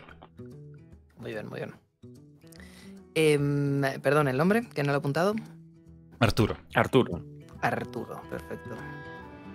Em, Arturo. ¿Arturo? Sí, sí, sí. Otra vez, estamos Aquí, estamos, aquí haciendo, haciendo una apuesta, lo mismo nos, nos, puedes echar un cable. ¿Ya? ¿Cuánto, cuánto tiempo puede sobrevivir un, organismo humano eh, cuando está todos los días eh, metiéndose químicos y patatas podridas. Porque eh, pensábamos, que, pensábamos que apostar que una semana iba a ser demasiado conservador, pero llevamos aquí dos meses y no parece que la cosa esté cambiando demasiado. A lo lejos, y que quiere decir unos siete metros, oís lo suficiente. ¡Cállate ya, mano! ¡Deja hablar al doctor! replicó la princesa. Y, mientras esta pregunta es formulada, eh, carece cada vez más de lógica porque no hay alimento en esta diminuta isla para sostener a cuatro personas y llevamos aquí cuántos meses. Pero cada vez, cada vez cae con esta pregunta el miedo de estar volviéndose loco se vuelve más real. Y, y nada, colapsa. Colapsa, colapsa de, de video con con esta conversación. Y deja. doctor, doctor, perdone, escúcheme. La princesa se acerca lentamente al doctor, le pone la mano en el hombro, lo justito, lo justito, como si le diera un poco de asco. Solo le toca así, pero la parte inmediatamente. La princesa se eleva la falda para que no roce con la arena, a pesar de que la falda ya está hecha polvo porque lleva dos meses rozándose la arena. Le pregunta: ¿No habría? Se le acerca y le susurra: ¿No habría cierta forma de deshacernos de Manu. Ya no quiero decir yo, no estoy implicando yo nada eh, de un amochamiento, pero mm, que dejarlo un poco cao durante una semana para eh, que para estar un poco más tranquilos en la, en la isla. Y por cierto, se preguntó la princesa. ¿Cuánta gente hay en esta isla? Yo, el doctor no sabía yo que había un doctor aquí. A ver si rebuscamos una mía más, podemos encontrar una comunidad entera. Oh. Eh, mira, le vas con una piedra la más grande que encuentres yo creo que el, el método científico correcto para dejarlo a cabo. Es que yo, el ejercicio físico, doctor Arturo, el hecho de recoger la piedra, cogerla, mover el brazo, y, y, sí me lo enseña un poco usted, que soy una princesa, le recuerdo que soy una princesa, y en lo que viene siendo eh, la escala social estoy por encima de usted, soy superior. Ya, ya, ya. Creo que esto se está yendo de las manos y, el, doctor este, que ya está. A ver, princesa Caín, Princesa Caín, te he oído. Yo tengo la piedra más grande. Sin faltar, y esas insinuaciones sexuales te las guardas. Dijo la princesa. Ay, Dios mío. Eh, el doctor este va. Se interna ahí en el bosque de la maleza. Busca la piedra más grande que encuentra, que en realidad tampoco es muy grande porque esta isla carece de recursos, está en piedra. y va con una piedrita a, tratar de golpear al albañil. ¿Cómo se llama? Manu. Manu, Manu. A, golpear a Manu. a ver si lo golpea de verdad o, lo atraviesa. Y en eso interrumpe el clímax de esto de la profesora, que se llama Carmen. Con la siguiente pregunta. Carmen. ¿Qué hora es? Yo me voy a acercar, me voy a acercar a la. Me voy a a la princesa y voy a decir, oye, em, em, lo de lo de escamotearlo yo, yo lo veo bien, pero estamos, estamos hablando de, hacerlo para que deje de dar la brasa, ¿no? No estamos, no estamos pensando en hacer, hacer nada más. Porque, bueno, eh, Me alegra mucho que me hagas esa pregunta, Carmen, porque precisamente la brasa la va a seguir dando, porque voy a preparar una barbacoa con sus restos, que llevo aquí dos meses de gañita comiendo aceite de coco y patata podrida, y te digo yo, que con lo que ha comido y absorbido este cuerpo eh, del mano aquí, ¿eh? esto arde durante días y semanas. Tenemos aquí un banquete, Carmen, Tú y yo, ¿eh? yo desde siempre, desde la posición superior a ti, pero un banquete, yo por supuesto me comeré primero y tú los rectos, pero un banquete, Carmen, que te digo yo que aguantamos tres meses más aquí. Pero, pero, pero a ver, a ver, no, ¿no crees que puede ser un poco peligroso el hecho de que, el hecho de que lleve tanto tiempo en ese, en ese estado? Alimentarte de esa carne que, que, bueno, que ha, absorbido todos esos nutrientes de, de lo que no debería haber estado tomando.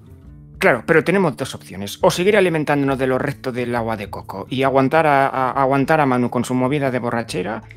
o cambiar drásticamente, coger la rienda de nuestro destino, Carmen, coger la rienda de nuestro destino, amucharle a él y probar suerte, arriesgarnos, vivir la vida. Que luego vivimos menos, pero habremos disfrutado más, no tendremos que aguantar sus borracheras. Es más, nosotros nos comeremos a Manu, ¿eh? Y quizá ya nos emborrachamos nosotros mismas ya con la propia absorción de su propio cuerpo, y esto es un desmadre. Tenemos aquí la isla de las tentaciones. Tres, Carmen, tres. Me, me parece bien lo que estás hablando, pero aquí hay dos factores que todavía no termino de comprender. Matemáticas yo no, ¿eh? Matemáticas yo no, ¿eh, Carmen? ¿Os decidís ya o es que me muero de viejo antes que asesinado, macho? Matemáticas sí, matemáticas sí, porque eh, eh, según me estás contando, eh, ibas, ibas a ir a, no sé dónde, a ver cómo despegaba un cohete que era la ilusión de tu vida y vienes de un país maravilloso, súper rico, en el que todo el mundo te quiere. Y llevamos aquí dos meses y no ha venido, no ha pasado, ni, ni, una, avioneta por encima de este, de este sitio. O sea, la gente sabía la ruta que estaba tomando el barco. El barco estaría, estaría lleno de cosas, estaría lleno de, de, algo que tendría que llevarse hacia el otro lado. No se estará preguntando las otras gentes qué, qué, qué mierda se ha pasado con el barco, porque nadie ha venido a rescatarte si llevamos aquí literalmente dos meses ya. A ver. A, ver, conociéndoos, razonable que nadie venga a rescataros. Me cago en la hostia. Manu, por el amor de Dios, ten tacto con las personas, ten tacto con las personas. Te he hecho yo algo ni que te quisiera matar. A ver, el tema es que. Sí, perdona, Manu, di con tu aliento, con, tu aliento maravilloso. No, no, no. Manu, eh, iba a decir precisamente eso, que, que, aquí no hay ningún secreto, que aquí no hay privacidad, que lo. que, que cago un poquito y lo veis todos, ¿sabes? Que me estáis intentando. me vais a intentar matar. Manu, defecar. Manu, defecar. Soy una princesa, por favor, defeca. No cagues, Manu, no cagues. Ok, yo ya, ya, está. Paso, paso, paso. Paso completamente. Y veis como Manu empieza a meterse en el agua y empieza a nadar. Y nada unos 30 metros hasta, la siguiente isla. la, princesa, la princesa escandalizada mira a Manu. A lo lejos. Se pone la mano de visor en la frente. Y grita. ¡Trae cocos! ¡Manu, trae cocos! ¡Venirse para acá! Em, supongo vale, que. Em, vale, yo creo que está bastante redondeado. Yo, podría seguir con esto el tiempo infinito, pero no los quiero poner en contratiempo porque ya creo que ya es como. Pero, pero, pero, ¿qué iba a decir Links? Pero un sí y, un cierre a esta historia. Sí, hay que cerrarla rápidamente. Bien, eh, yo, yo, yo, yo, iba a decir, mira, eh, mi plan era decir, eh, estoy, estoy hasta el coño de vosotros, me voy a nadar un poco, bucear, bucear un poco, a ver si encontraba cualquier cosa dentro del, dentro del barco, porque teníamos que acabar con una, con, con una negligencia médica. Entonces, verdad, verdad. La idea, la idea era bajar, bucear un poco y ver que, em, que había cargo, había cargo dentro de, dentro de, dentro del, barco. Habíamos hablado antes de que era lo que llevaba, la gente lo quería tal, y que una vez saliese el, cargo a la superficie, fuese eh, literalmente eh, cientos y cientos de kilos de Twinkies. Y preguntarle, preguntarle al doctor, eh, esta es la comida que nunca se pone mala, se pueden tomar Twinkies que hayan estado bañados en agua salada. Y, Son eternos. Y, ahí y ahí la, la, la, la, negligencia médica es lo, lo, que diga el doctor Arturo, por supuesto. Pero claro, si los Twinkies son indestructibles, eternos. Pero espérate, es el, alimento perfecto. Estamos hablando de una barrita, aparte de ir envuelta ya en un plástico que a, prueba de, rayos de solares. Estamos hablando de una comida extremadamente dulce, con un tanto por ciento de azúcar que eleva la diabetes por las nubes, en un ecosistema salado. ¿Cuánto tiempo ha pasado en un ecosistema salado de agua? Dos meses. Ha contrarrestado la dulzura a la, a la salitud y ahora mismo eso es el alimento perfecto, el alimento ideal. Se han equilibrado los nutrientes y los aminoácidos. Pero, pero, pero, pero, esto es crema. La que le lleva dando el sol eh, dos meses. Eh, bueno, también le lleva dando el sol dos meses a Manu y le estamos aguantando igual ya que sigue vivo. decir, ¿sabes? Igualmente habrá que probar. Mira, con tal de dejar de comer cocos me voy a comer uno, pero, pero, pero de verdad que. De, verdad que solamente uno. No, no, no, no tengo demasiada confianza en esto. Cuando haces pop ya no hay esto, que te lo digo yo, Carmen. te tragarás esas palabras, espero que no literalmente, pero, pero sí. Muy bien, pues, pues nos, comemos unos, nos comemos unos tremendos Twinkies. No sé si, no sé si Manu vendrá, se unirá a nosotros con los, con estoy haciendo Estoy haciendo los FX, perdón. Maravilloso, maravilloso. El fully. Y se acerca aunque sea para, para ver qué hay, ¿no? Yo, yo me zampo los, los Twinkies, ¿eh? Para que este la, princesa, la princesa va observándolos a todos y va apartándose poco a poco hacia atrás mientras ve cómo se comen los Twinkies. ¿Qué está pasando aquí? Se me ha comido uno. ¿Qué, qué tal, Carmen? Mm, bueno, un poco revuelta, pero ha podido ser, ha, podido ser la que, me he desconcertado con la radio cocotero de Manu. ¿Pero qué sabor predomina? predomina, pero, predomina un, salado, un salado curioso. Un salado curioso, ¿eh? Como mi cuñado. Eh, escúchame, Manu. Hemos perdido Manu. Hemos perdido Manu. ¿Sabe? Perdón, perdón, perdón. perdón. Eh, es que estaba muteado. Estaba muteado, perdón. me he muteado para toser y no, se me ha olvidado desmutearme. Mm. Bueno, no te voy a mentir, sabe a gambas con chocolate. gambas con chocolate, mi sabor favorito de Pringles. Trae para acá. ¿Ves, cómo eh, se revuelve un poquito, Manu? Vale. Empiezas a coger un Twinkie, lo abre y empieza a comer. Entonces, estamos, de acuerdo que todos ya hemos comido Twinkies, ¿cierto? Sí, ya hemos comido Twinkies. Ah, y la eh, negligencia médica era dejarnos comerlo, ya está. La negligencia médica son los amigos que hicimos por el camino. Maravilloso. Ha sido, ha sido, me ha parecido muy bonito. Sí, sí. Nada, broma, broma. Si quieres, ponerle broche a esta, historia, eh, de verdad, esto era, no era más que un chascarrillo, Mighty. No, pero lo bueno es que al final, cuando todos han muerto, realmente al final de la isla, en una de las partes más alejadas de la isla, se eleva un cohete. Oh, el Apolo 10. Qué bonito. No más bonito que la imagen que ha puesto Maite, que si os fijáis es una imagen eh, simétrica de una mitad de una isla. Me parece muy bonito. Y, recuerda el pixel art. mira el pixel que tiene, pero... pero no, yo, le llamaría... Yo, llamarle pixel art es igual ser demasiado, ¿eh? Yo llamaría pixel y punto. Igual el art aquí no... No, no, no. no. alcanza para tanto. No, está muy bien, está muy bien. Eh, yo creo que la gente debería estar ahí respondiendo con aplausos, con emoji de aplausos, si que eso existe. ¿Existe el emoji de aplauso? Debería existir. Pongan manos, es lo mismo. Eh, sí, sí. Pongan, pongan, aquí, esto está muy bueno, para, para hacer el, dinámica improvisada, sin preparación ni nada, estaba bastante bien. Eh, Hombre, sí, para los personajes y el sitio que era, Sí. Está, bien. momentos bastante graciosos, la verdad. Sí, está guay. Em, ¿Tenemos algunos como un minuto, dos, tres minutos como para hacer un cierre como, como corresponde? ¿O tienen que irse volando ya? Porque de verdad le queda como un minuto. no, yo puedo, yo puedo, yo puedo un poquito más. Ah, vale, vale. yo, pensé que esto era como. que, tienen como se le una parte corriendo, no sé. Me estaba preocupando mucho la. Yo, las, yo como muy tarde a las ocho y media tendría que irme, como, como tarde. Ah, yo es viernes, tengo que, yo tengo que salir a la calle a chupar las barandillas del metro antes de que me confinen. vale, vale. es el último día que puedo. No, que os han, puesto, os han puesto rápidos, ¿no? He visto que en Madrid han puesto rápidos en los metros. Ya ves, tú, es. Eh, ¿Tú qué flash? Como vi un tuit, un tuit que decía es ahí donde se crían los calamares de, Madrid.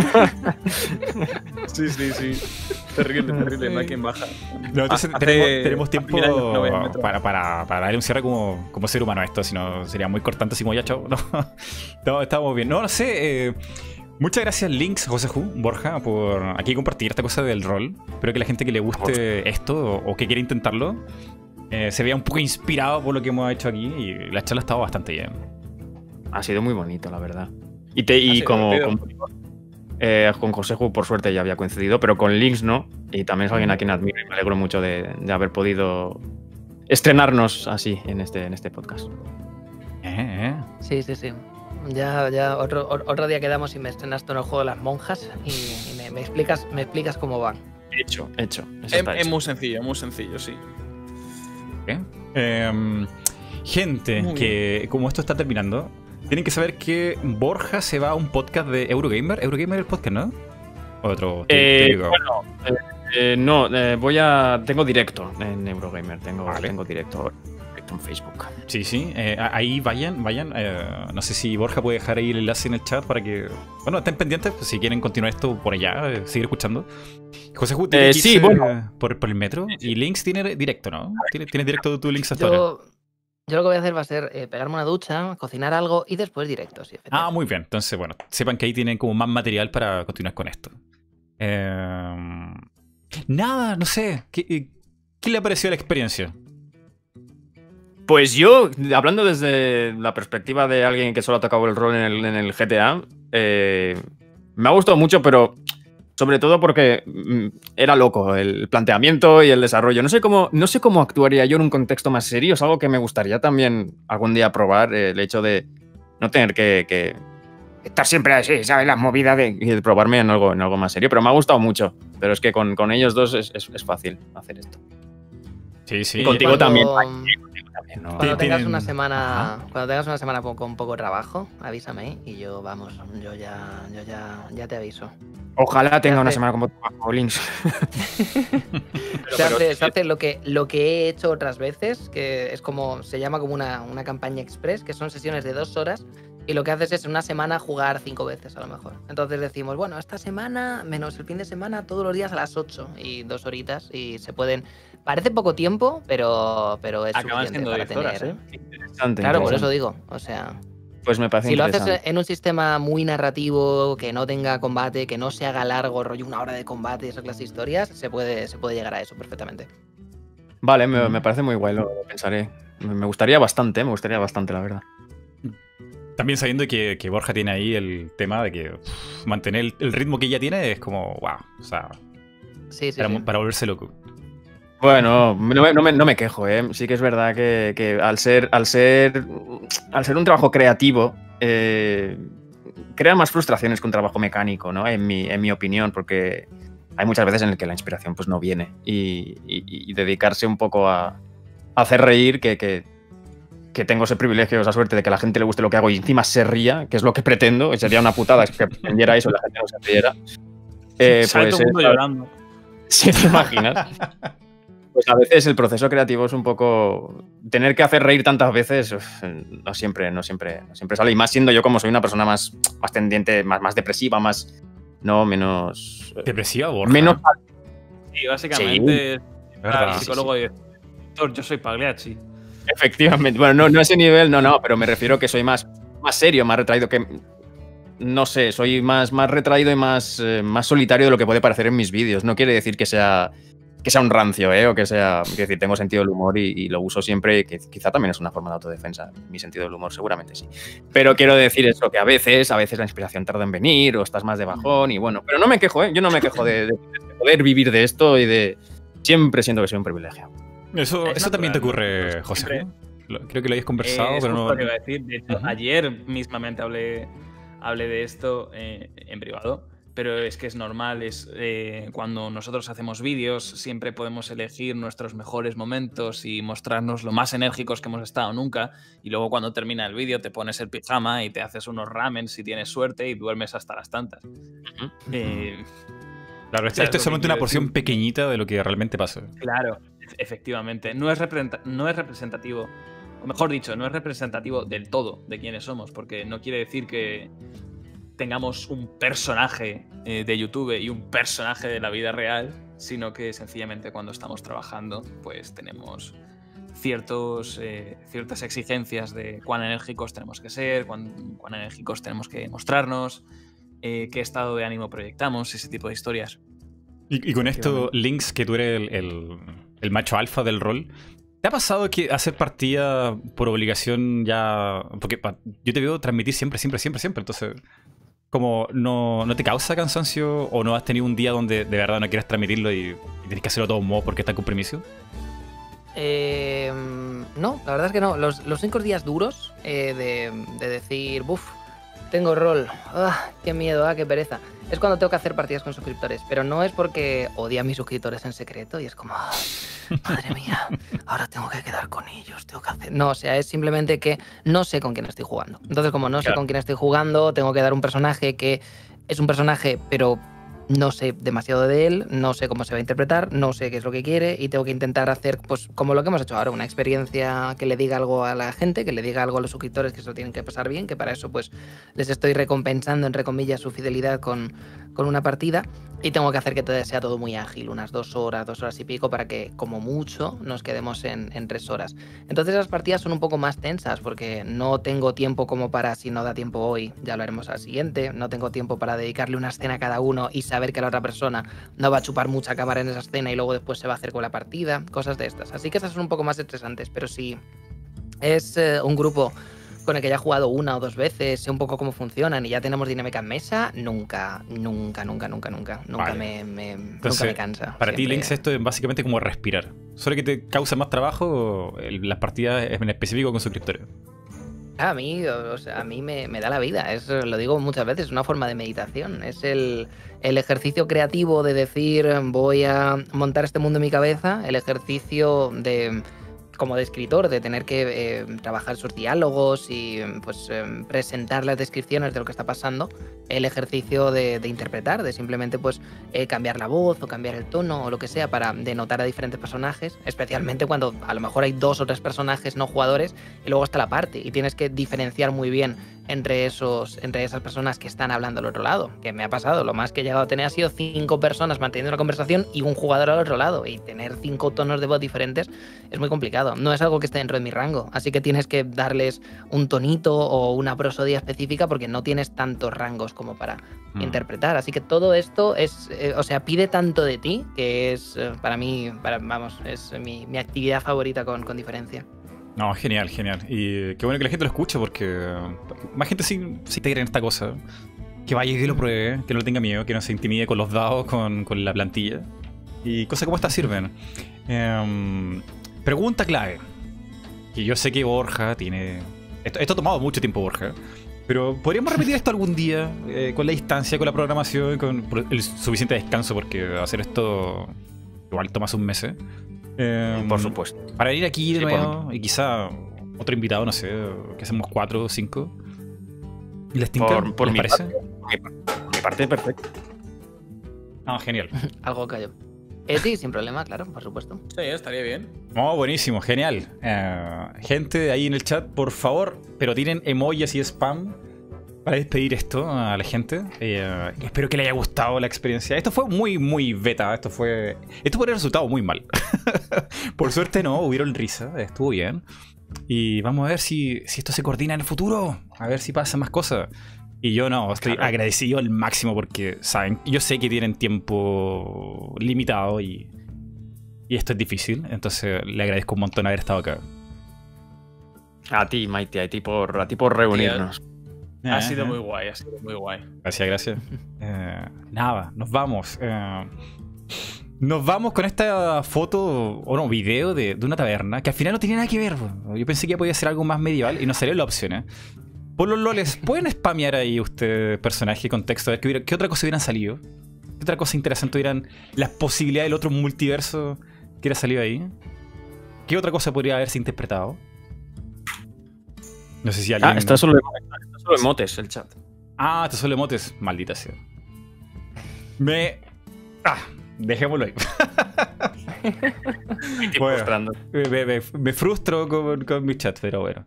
La cosa es que están ahí, los emotes están cayendo. Gracias, gracias a toda la gente que está ahí emocionada porque esto se haya dado. Y nada, los dejo ya chicos porque tienen que irse a los respectivos podcast o streaming o, tren.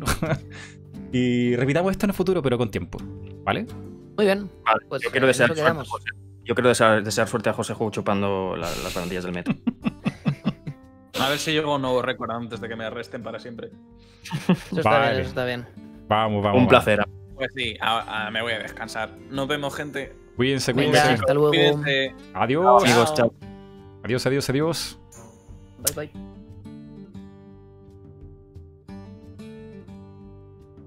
Vale, em, vamos a cortar esto. Recuerden que esto tiene, tiene Patreon, tiene Spotify, que el podcast está ahí.